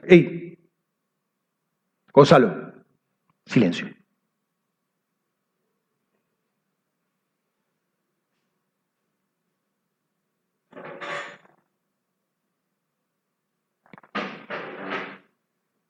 Lo que importa es la gloria en la zarza. Lo importante es que la doble unción esté presente en la zarza. Recordemos el pasaje de Juan el Bautista. Juan, eh, perdón, Mateo 3:11. Yo ciertamente os bautizo en agua para arrepentimiento, pero el que viene después de mí es más poderoso que yo, cuyas sandalias no soy digno de llevar. Él os bautizará con Espíritu Santo y fuego doble, Espíritu Santo y fuego. Doble unción. Doble bautismo o doble unción, el Espíritu Santo y el fuego que enciende las lámparas. La única manera de agradar a Dios es que Él arda en nosotros, que Jesucristo arda en nosotros. Y dice, vestidos de Jesucristo, entonces nuestra vestimenta debe ser Jesucristo y el que debe arder en nosotros es Jesucristo. Él nos cubre completamente. La mecha eh, que debe encenderse es la vida de Cristo en nosotros.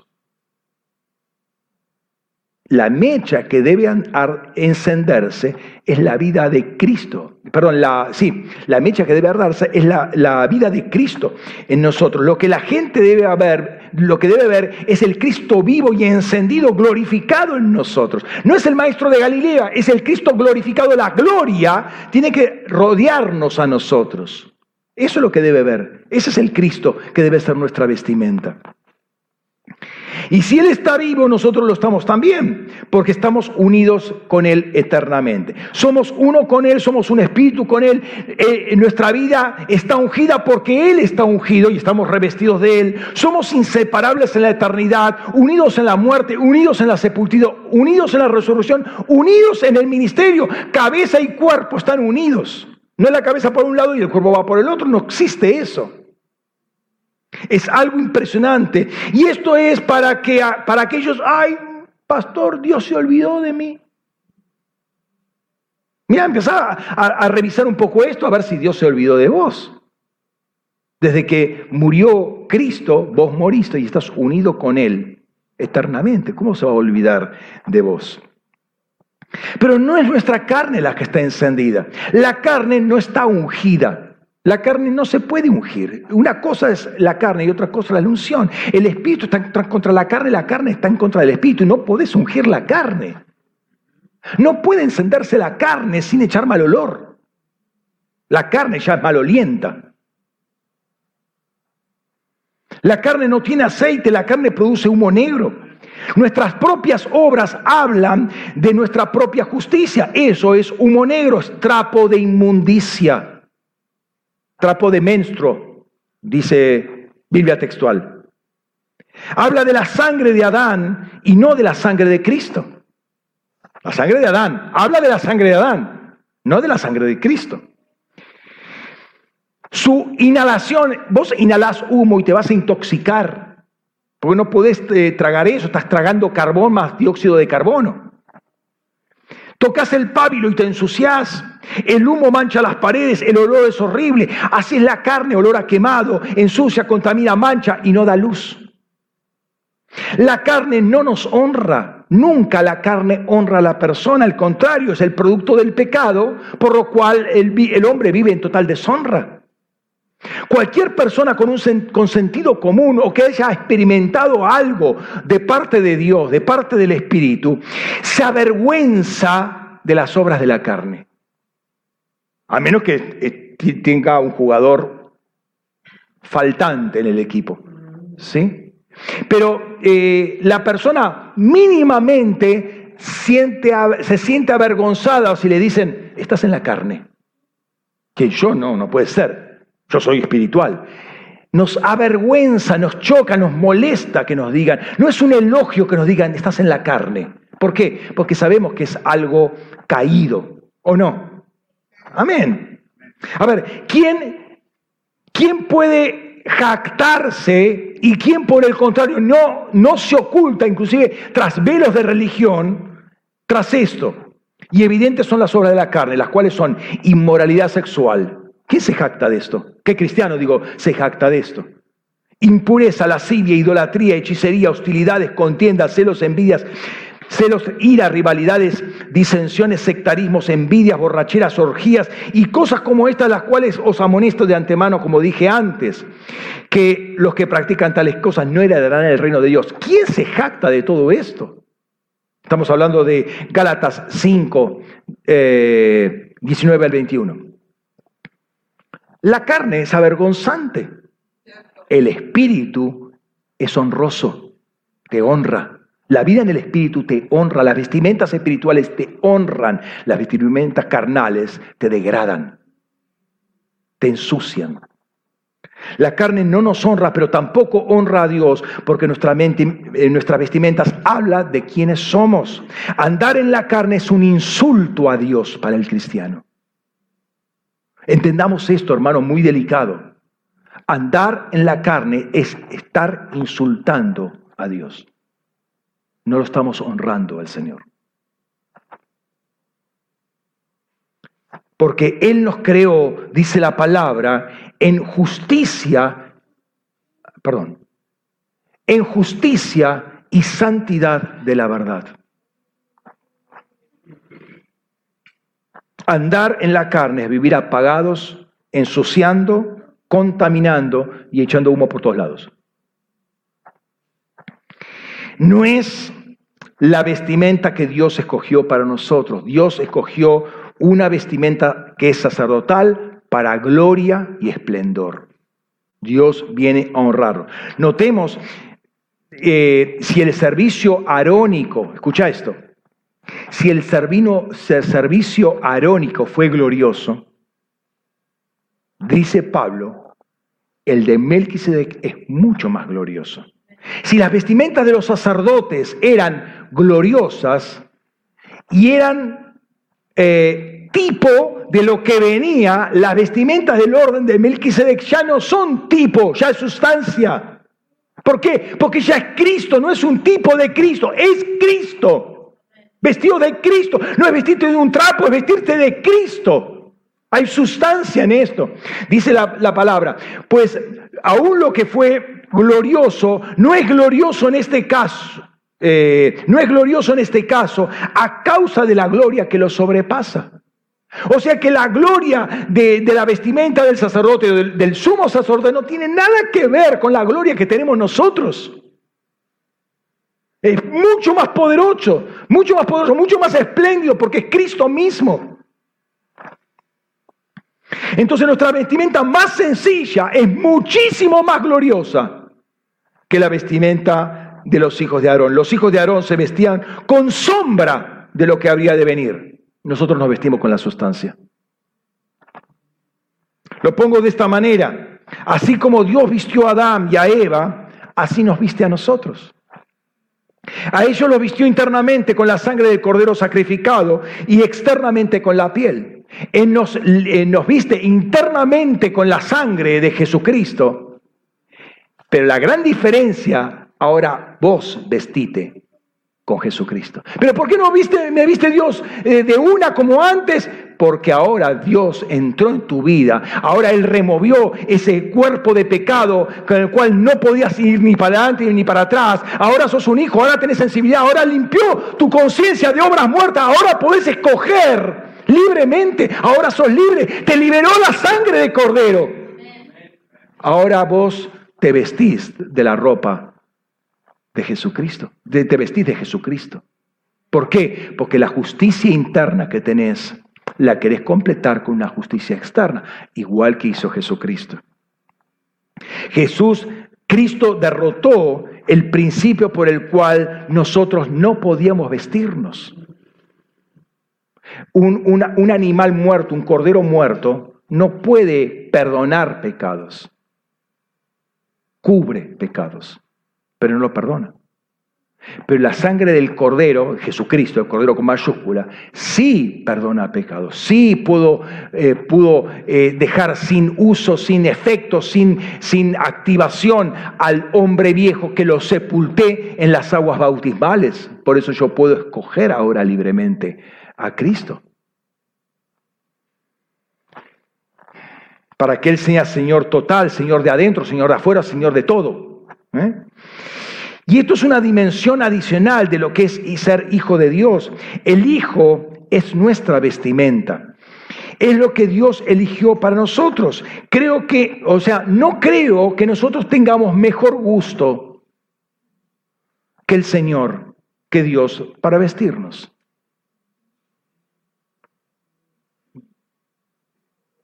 Pone a los grandes modistos de, este planeta. Lo único que hacen son ropas propias de una cultura caída. Todas ellas. Con más elegancia, menos elegancia, con más nombre, menos nombre, con más costo, menos costo. Pero son ropas caídas. El mejor gusto lo tiene Dios. ¿Cuál es la moda que se estila en el cielo? El Hijo.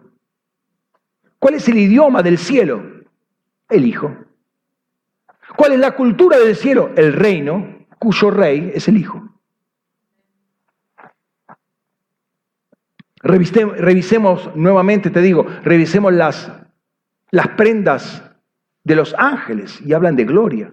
Ellos viven ese ambiente de gloria. Y la vestimenta es acorde a lo que están viviendo, manifiestan lo que están viviendo. Es algo glorioso. ¿Qué revelan nuestras vestimentas? ¿Qué revela nuestra mecha? Porque estamos hablando de la mecha. ¿Sí? Todavía está en nosotros eh, mucho el, ah, yo me he visto como quiero, pastor. A mí no me tenga que venir con legalismos. ¿No es Dios tu Señor? Él no tiene capacidad de decirte cómo tenés que vestirte. ¿No es Señor total? No es que vos rendiste tu vida, ya no hago mi voluntad, Señor, aleluya, a la tuya. Bueno, dijimos los, de los aleluyas así vacíos y sometámonos al Señor. Él nos tiene que vestir. O sea, mejor dicho, nosotros nos tenemos que vestir, pero Él ya proporcionó la vestimenta y no acepta otro. Hay un blanco fashion ahí en el cielo, que es lo único que acepta Dios.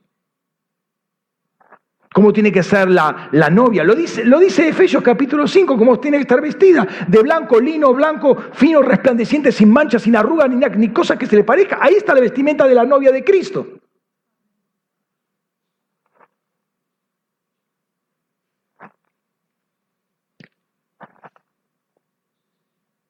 Hay un grado de independencia en nosotros muchas veces que rechina a los oídos del Espíritu. Y eso no puede existir. Pero la mecha de las lámparas no era de cualquier material, era de las vestimentas de los sacerdotes o del sumo sacerdote, doblemente ungidas. Y todavía tiene que, eh, eh, al encenderse, ¿sí? Eh, tiene que sentirse. A ver, recordad, vuelvo al principio, las vestimentas de los sacerdotes estaban ungidas con el aceite de unción, un aceite muy aromático, obra de perfumista, ¿se acuerdan, no? Éxodo capítulo 30. Cuando se enciende eso, vuelve a salir el perfume del, aceite de la unción, vuelve a ser, y el, aceite de las lámparas también era un aceite aromático. Ahora, de nuevo, nuestras propias obras eh, hablan de la carne y no honra a Dios y por tanto Dios no nos honra a nosotros, ¿sí? Porque esa no es la vestimenta que Él escogió para nosotros. La vestimenta que Él escogió es su Hijo. ¿Cómo vamos a alumbrar al mundo? Fíjate, pregúntate cómo está tu mecha en el día de hoy. Sí, no hablamos de la mecha, por eso estoy hablando ahora de la mecha. Preguntarte cómo está tu mecha es preguntarte cuánto de Cristo hay en tu llama. Preguntarte cómo está tu mecha es cuánto Cristo está ardiendo en tu llama. ¿Cuánta gloria del Hijo se manifiesta en ti? Si la mecha está negra, hay poco de Cristo. Hay mucha carne. Hay poca de cristal. La, llamita es muy pequeña. Vamos a agarrar una vela, la parte de arriba está negra y hay una velina, cosita, y que se va extinguiendo. ¿Por qué? Porque hay mucho negro, hay mucho pábilo quemado, hay mucho carbón, hay mucha carne. Ahora, Cristo no es un pábilo negro, sino una mecha encendida. Fíjate, dice la palabra de Dios. Vamos a eh, Salmo 37, versículo 6. Dice la palabra de Dios ahí, exhibirá tu justicia como la luz y tu derecho como el mediodía. Exhibirá tu justicia como la luz y tu derecho como el mediodía. La justicia se transforma en luz. La luz va a ser máxima, mediodía, no hay sombras. Cuando la luz te alumbra perfectamente, el sol de arriba, no hay sombra ni para costado, ni para adelante, ni para atrás, no hay sombra. La luz es plena. Y entre paréntesis, fíjate dónde está sentado. ¿Dónde está sentado? ¿Dónde está sentado cuando no hay sombras? ¿Dónde está sentado? Lo dice ahí. Está sentado en justicia y derecho. Es el fundamento del trono de Dios. Donde no hay sombras es el trono de Dios. Entonces lo que Dios quiere exhibir es el trono de Dios a través tuyo. ¿Dónde estás sentado vos? Es más, esa luz va a ser para las naciones, dice Isaías 51:4. Estadme atentos, pueblo mío, prestadme oídos, nación mía, pues de mí sale ley y estableceré mi justicia para luz de los pueblos. La justicia que va a salir de vos es para dar luz a los pueblos. Vos hoy van a ir a la plaza, vas a dar luz. A ver, están en oscuridad, vas, das luz y estás vestido de Cristo. Esa es la vestimenta de Cristo, no tu vestimenta. O sea, no tus obras. Es la luz de Cristo. Va a dar luz a los pueblos. Para que estos vengan a la luz. Y también en Sofonías 3.5, fíjate, dice, Yahvé que es justo en medio de ella, no cometerá injusticia. Cada mañana saca a luz su justicia, nunca falta, pero el malvado no conoce la vergüenza. Esto para citar algunos versículos solamente. La mecha que da luz es la que permite que Jesús se exprese y se vea al mundo. Si Cristo vino con Juan el Bautista para dar testimonio a Israel, nosotros damos testimonio al mundo. Por eso no, no basta el, bautismo de Juan el Bautista, porque Juan el Bautista era para... Eh, para que Jesús apareciera y diera testimonio a Israel, pero ahora Jesús tuvo que morir y somos bautizados en la muerte de Jesús, morimos con Cristo, sepultados con Cristo, resucitamos Cristo, damos luz con Cristo para el mundo ahora.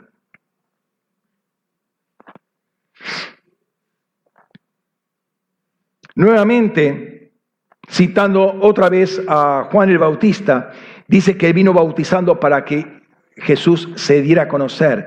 Y de ahí que él afirme también, él debe crecer y yo menguar. Jesús es el que tiene que brillar y si Él brilla, nosotros brillamos con Él. Pero ¿cómo hago para que Él crezca?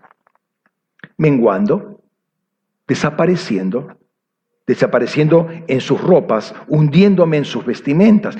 Nota la llama Em, de una vela. La llama tapa a la mecha. Cuando está la mecha y está la llama alrededor, si no hay un pabilo negro que la tapa, que le aplaca la luz de la llama, la llama no te permite ver el pábilo. La llama rodea cubre, cubre. No importa el material, no le interesa el lino, le interesa la llama, es lo que da la luz. ¿sí? Entonces es tan fuerte esa luz que encandila y no te permite ver la mecha. Cuando se ve algo, se ve algo negro. Y eso hay que cortarlo. Ahí, ahí se utilizaba la despabiladera, que era una, una, una tenaza que cortaba, una, una tijera que cortaba. Ahí hay carbón. Ahora, mira este paralelo. ¿Cómo se distingue el trigo de la, cizaña. Este es esta es la cizaña, este es el trigo. No, no es una comparación, la única fotografía que con alguna definición pude encontrar, quizás no sea la mejor, ¿no? La cizaña tiene la espiga erguida. El trigo, cuando está maduro, la espiga cae, baja la cabecita. ¿Entendés la comparación? La diferencia de la cizaña que está erguida orgullosa y el trigo que se humilla.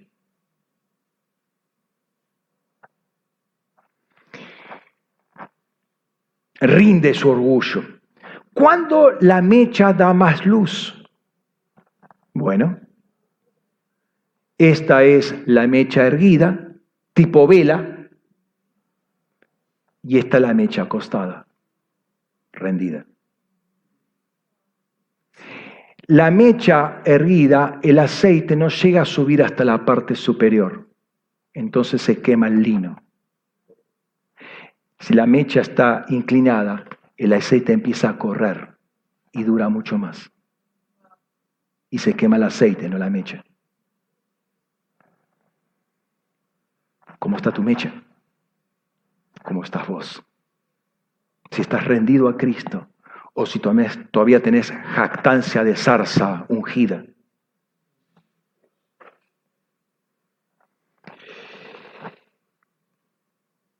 Ahora, déjame terminar con este punto. Solo la mecha doblemente ungida está revestida de la llama de fuego, pero además hay algo particular al quemarse el aceite. Los aceites, habíamos dicho, tenían especias aromáticas. Al quemarse Cristo vuelve a aparecer los perfumes de Cristo. Perfume del conocimiento. No es nuestro conocimiento, es el conocimiento de Cristo. Ahora, acordate de este pasaje muy conocido de, de. Pero la tierra será llena, estará llena del conocimiento de la gloria de Yahvé, como las aguas cubren el mar. Pero este conocimiento viene con perfume. Ahora entonces toda la creación va a estar llena del perfume de Dios.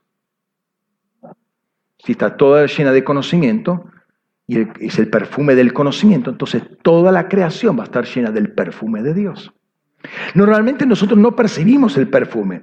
Quizás excepcionalmente dice, wow, eh, se, pude sentir el perfume como dos hermanas el domingo pasado. ¿Sintieron el perfume, pastor? Me viene al final, pastor. Eh, yo sentí el perfume cuando usted estaba predicando que esto, que aquello. ¿Y por qué no lo dijo? Ah, que se me pasó.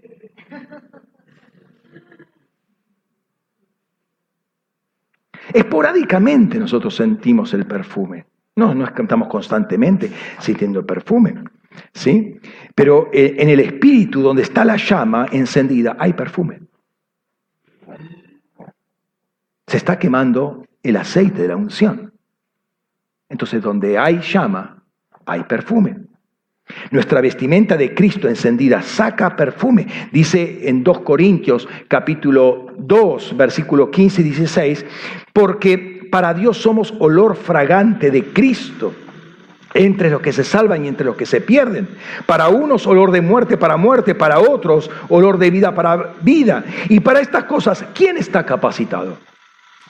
Nuestra mecha está hecha de la obra de Cristo y está encendida en nosotros, no eh, solamente para dar luz, sino para exteriorizar el perfume de Cristo, el perfume de su conocimiento. Nosotros somos su conocimiento. ¿sí? Nosotros somos esas joyas que engalanan al, ungido. ¿sí? Para unos, eh, los de la simiente de la mujer somos perfumes de vida para vida.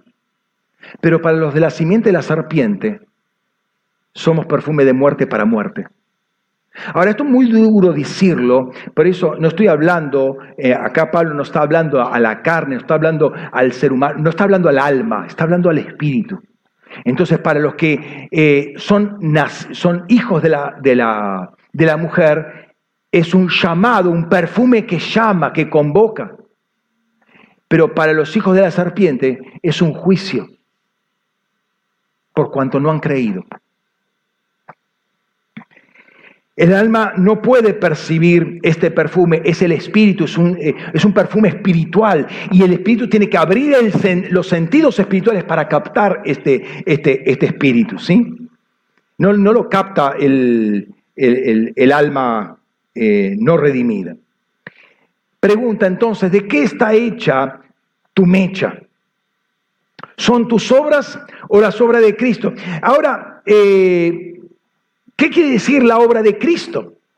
Fíjate, Efesios capítulo 2, versículo 10 dice, porque somos hechuras suyas creados en Cristo Jesús para buenas obras, las cuales Dios preparó de antemano para que anduviéramos en ellas. La obra de Cristo es la que Dios preparó para nosotros para estar revestidos con ella y estar haciendo justamente eso, que es la obra de Cristo que se expande a partir de su muerte y su resurrección en cada uno de nosotros. Es la explosión de dones y ministerios que nosotros tenemos por causa de la obra de Cristo. O sea, volvemos al diseño, a hacer lo que Dios me dijo. Por eso es tan importante saber cuál es el propósito de Dios en nuestra vida, cuál es el llamado, cuál es el ministerio, cuáles son los dones. Es fundamental saber eso en cada uno, porque es en donde uno va a estar operativo y en donde uno va a sacar el aroma de Cristo. Lo otro va a ser transpiración. Y un olor a transpiración. Propio, que no es un perfume aromático. para darle gloria, eh, es para darle gloria a Él. O sea, cuando yo hago lo que Él me dijo que tiene que hacer, la gloria de Dios se manifiesta. Aparece todo ese perfume del conocimiento de Jesucristo porque estoy revestido de Cristo. Estoy haciendo lo que Dios me, me, dijo, estoy en el diseño, en la multiforme sabiduría de Dios que nos cubre y cuando se enciende esa luz somos luz al mundo. Eh, la menorá encendida, la lámpara puesta en un lugar alto, la que da el máximo resplandor es cuando su justicia y su rectitud son manifiestas, es cuando estoy sentado en el trono de justicia y, rectitud. Hermano, yo quiero decirte una cosa. Eh, hablar del trono de, justicia y de rectitud no es algo ajeno y algo en otro carril totalmente diferente a estar caminando en las cosas de Cristo. Es, parte de lo mismo. Yo nunca puedo decir que estoy eh, sentado con Cristo Jesús y estoy haciendo lo que Dios no me dijo. No estoy haciendo, estoy, estoy eh, eh, en una vida completamente dislocada con, por carriles totalmente diferentes. No estoy manifestando la justicia de Cristo. ¿De qué está hecha tu mecha? ¿De qué están hechas tus vestimentas? ¿Es de tu propia justicia, de tu propia luz? ¿Qué perfume sale cuando realizas la obra asignada? ¿Sabes?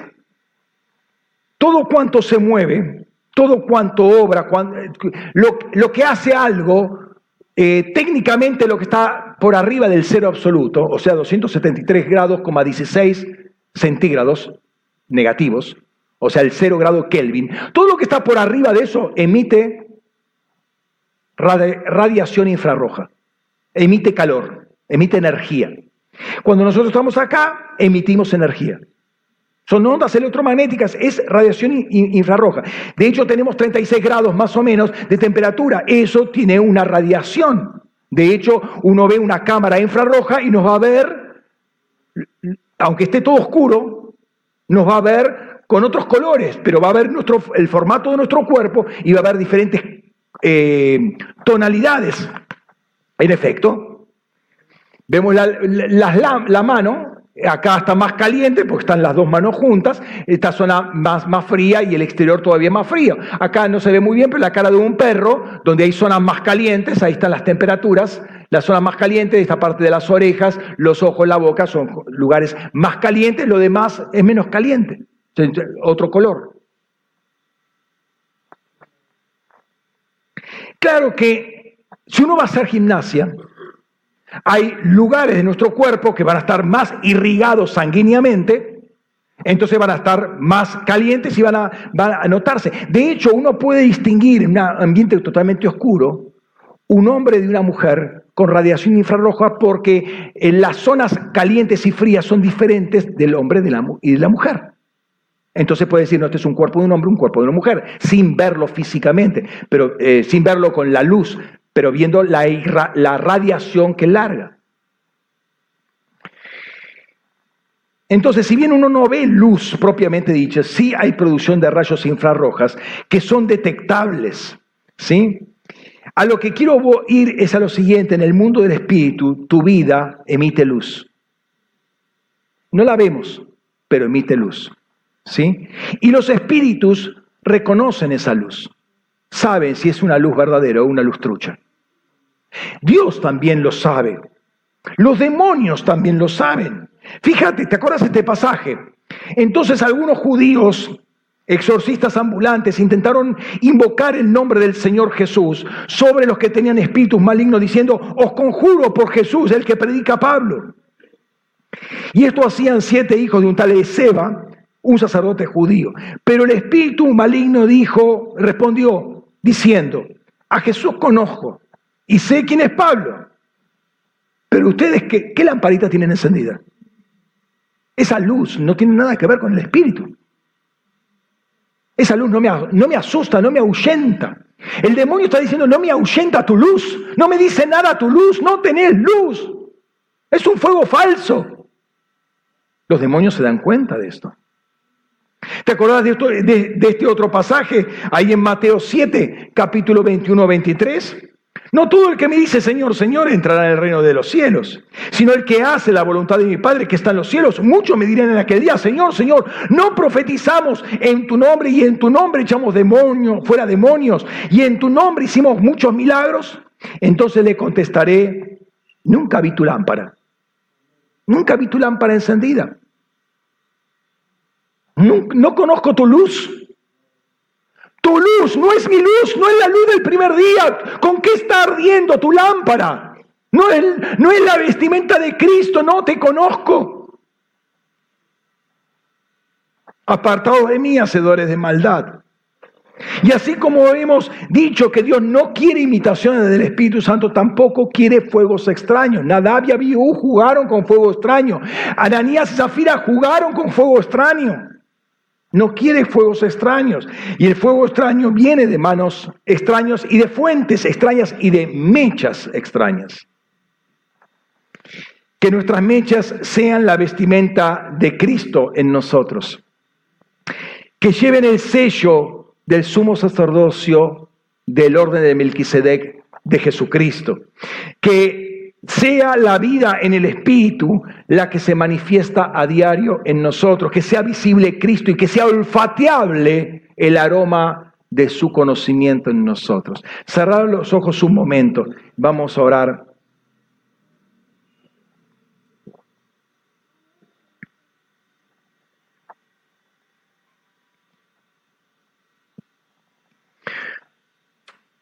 Señor, Perdónanos porque muchas veces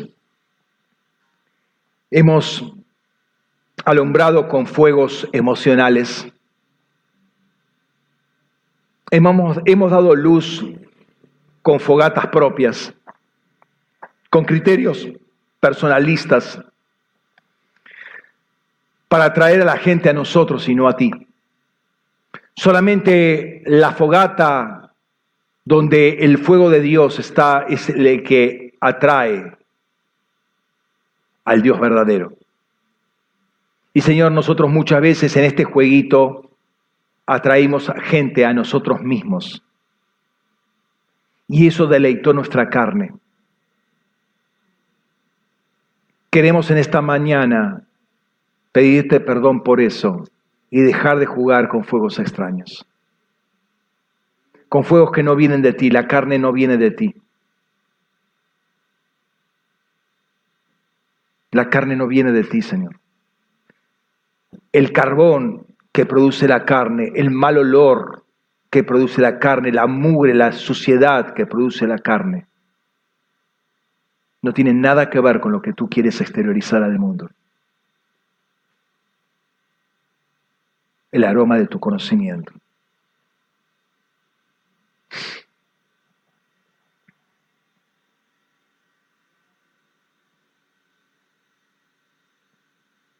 Señor, queremos que nuestra mecha no sea visible, solo que sea visible tu llama.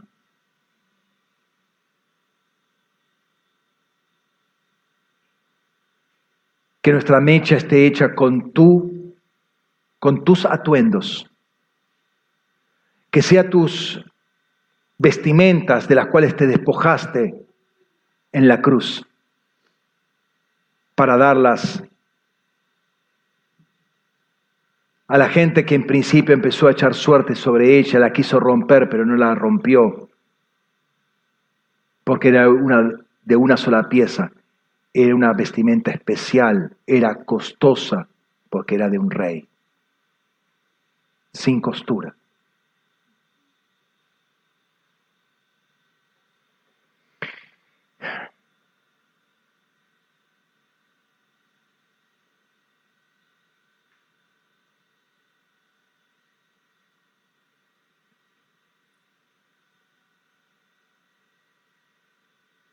Señor, en este tiempo en que iniciamos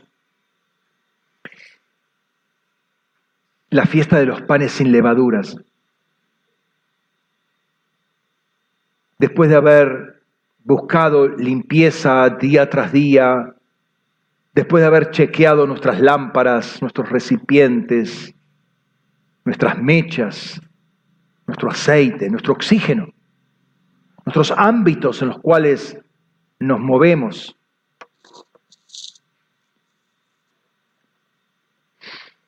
Empieza a sacar tu luz de en medio de nosotros.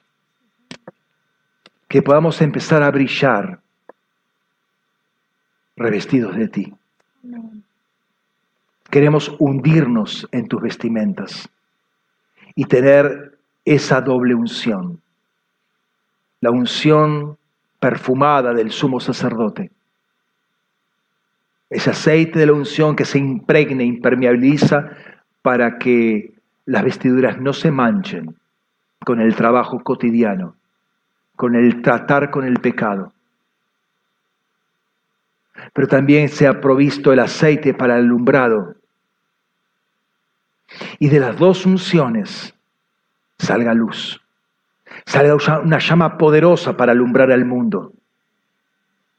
Señor, que no, que no caigamos en una rutina eclesiástica, que no caigamos eh, en, un, en un activismo que no es otra cosa que pabilo negro, que no da luz. Que nuestra vestimenta sea tu obra, tu obra, Señor, tu obra en nosotros, tu obra en nosotros, Señor. En el nombre de Cristo Jesús, tu obra en nosotros. Te bendecimos, Rey, te exaltamos. Sea tu luz, Señor, brillando en nosotros. Sea nuestra mecha inclinada hacia ti, Señor. Que no estemos erguidos, orgullosos, como una zarza que se jacta, sino que podemos bajar nuestra cabeza, inclinar nuestra mecha, para que nuestra luz sea plena, para que tu aceite irrigue completamente la mecha y no se queme.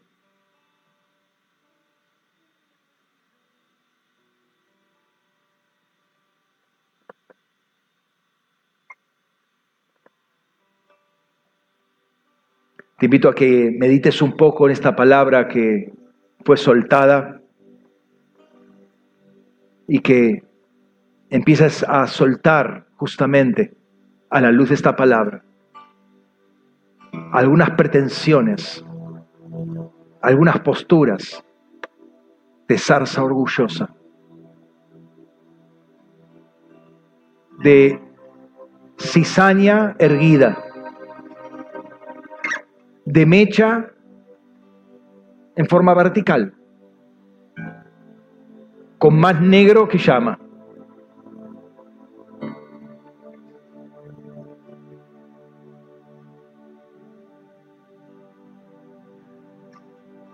¿De qué está hecha tu, tu mecha? ¿De qué está hecha tu mecha?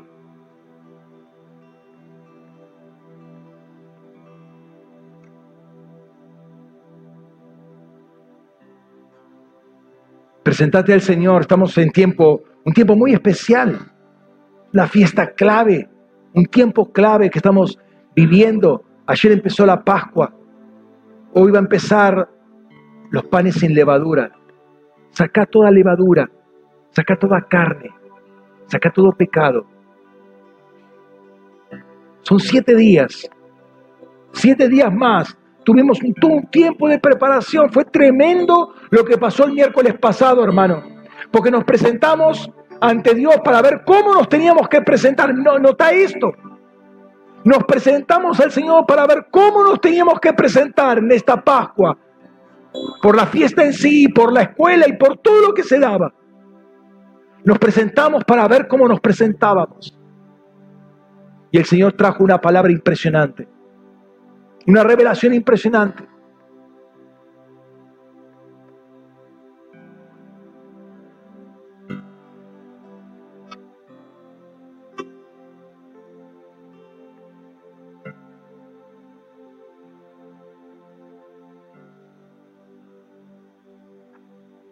Todo israelita se preparaba para las fiestas. Obviamente no celebramos lo mismo porque ya eh, en una fiesta que apuntaba hacia un hecho, ese hecho fue consumado. Cristo es nuestra Pascua, Él eh, es nuestra, nuestra primicia, Él es, eh, es el pan sin pecado, sin levadura, pero nosotros también. Obramos de la misma manera, sin levadura de malicia, sin pecado. Entonces tenemos que limpiar todas esas obras de la carne que apagan la mecha o que hacen más visible la mecha que la, luz, que la llama.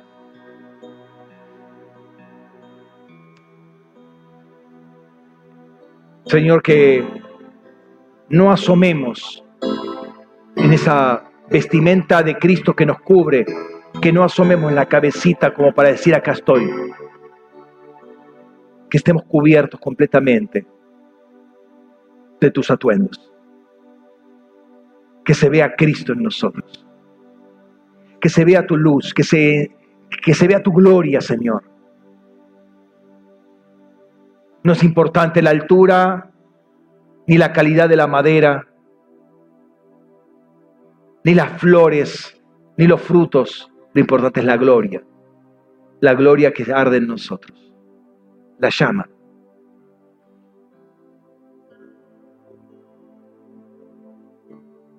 Somos luz para el mundo. Pero esa luz es la luz de Cristo, la gloria de Cristo, del Cristo glorificado.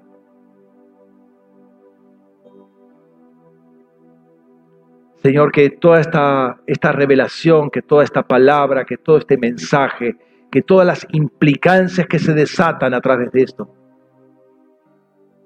cubren en términos prácticos nuestra vida, la transformen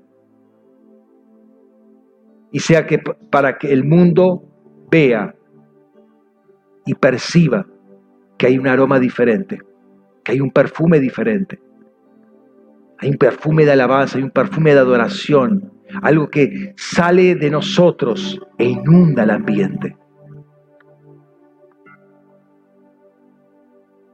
Que cuando hablamos sale el conocimiento de Cristo y sale con perfume.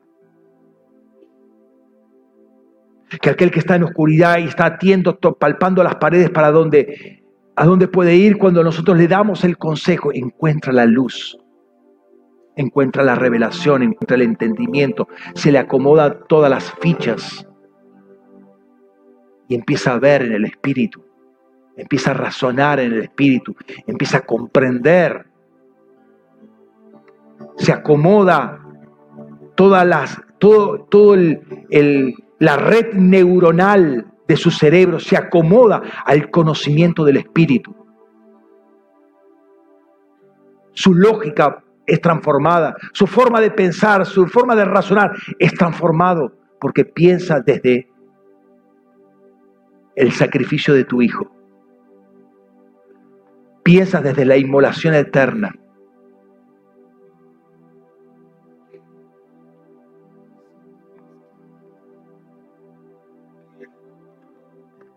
Es la luz que tenemos que dar.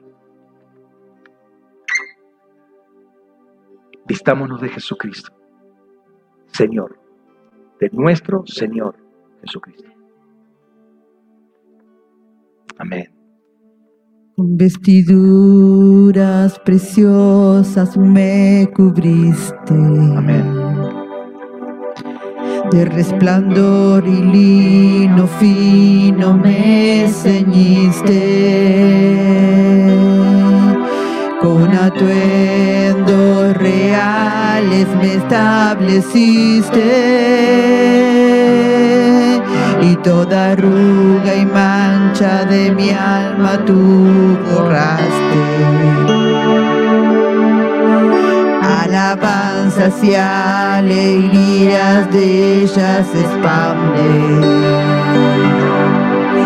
melodías de adoración que llenan tu casa. Luces de tu luz, tu sabí manifiestan fragancias y aromas que ya desprende, me identifican venida gloria me posiciona y con ellas te sirvo. Ángeles al verme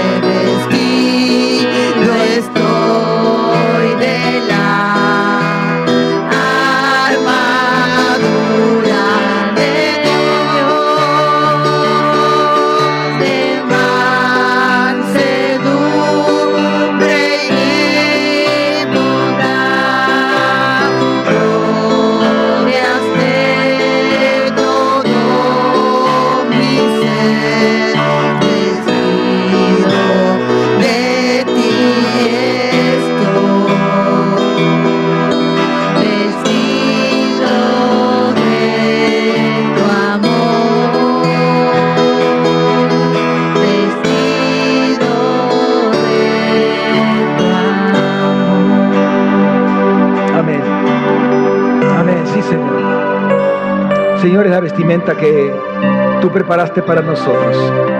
Nos engalana, nos, nos embellece, nos honra, nos posiciona, nos exalta, nos glorifica, Señor, pero también te glorifican a ti, Señor, porque es la obra terminada de tu Hijo Jesucristo que se enciende en cada uno de nosotros. Padre, que el mundo pueda ver, Señor, que hay una vestimenta diferente, que nos cubre, que nos guarda, que nos embellece, que nos, nos habilita para la función que, a la cual fuimos llamados. Te adoramos, Rey. Gracias por este tiempo. Gracias, Rey. Y vamos a, en este ambiente de, festejar una, vestimenta que el Señor nos entregó. Vamos a, la base, al, fondo, al, principio y vamos a, a celebrar la cena del Señor con, una- con un significado bastante especial por cuanto es eh, la Pascua. Así que invito a los hermanos que están eh, asignados que puedan pasar con el pan y con la copa y vamos a orar al Señor.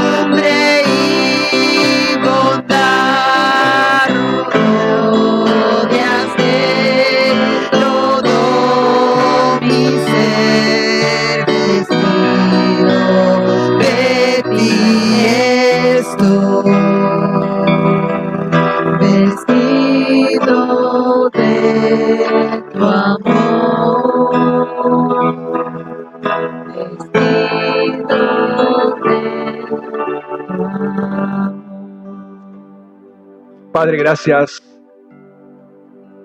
por el pan y por la copa, Señor, por tu cuerpo partido por nosotros y por la sangre que tú has derramado, Señor.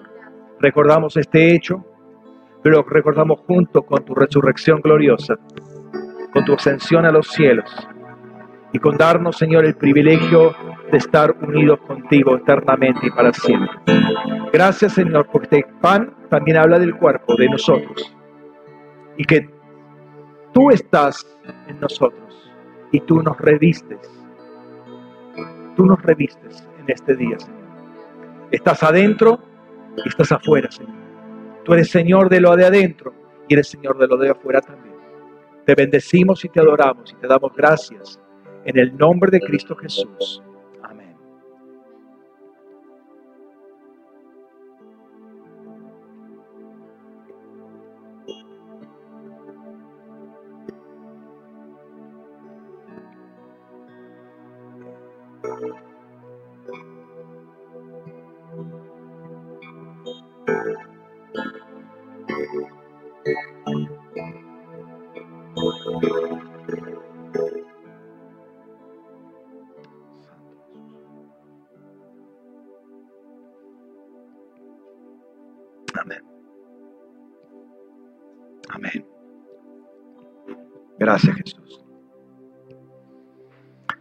Gracias Rey. Gracias Señor. Te adoramos, te bendecimos Jesús. Padre, oramos para que esta palabra pueda correr libremente. Que el viento de tu espíritu, Señor, lleve esta palabra, Padre, al norte, al sur, al este y al oeste. Que los vientos de tu espíritu y tus ángeles escogidos, Señor, lleven esta palabra y sea dada a conocer, Señor, por todos lados. En el nombre de Cristo Jesús, para que la gloria de tu nombre, Señor, la gloria de tu conocimiento, Padre, llene la tierra y todo tu perfume, el perfume de tu conocimiento, se haga notorio hasta en el último rincón de la creación. En el nombre de Cristo Jesús. Amén. Amén. Amén. Amén. Amén. Hermanos, Dios les bendiga ricamente. Nos estamos viendo en una semana. Los que están del otro lado de la cámara. Eh, también el Señor los bendiga ricamente. Tengan una excelente semana. Bendiciones.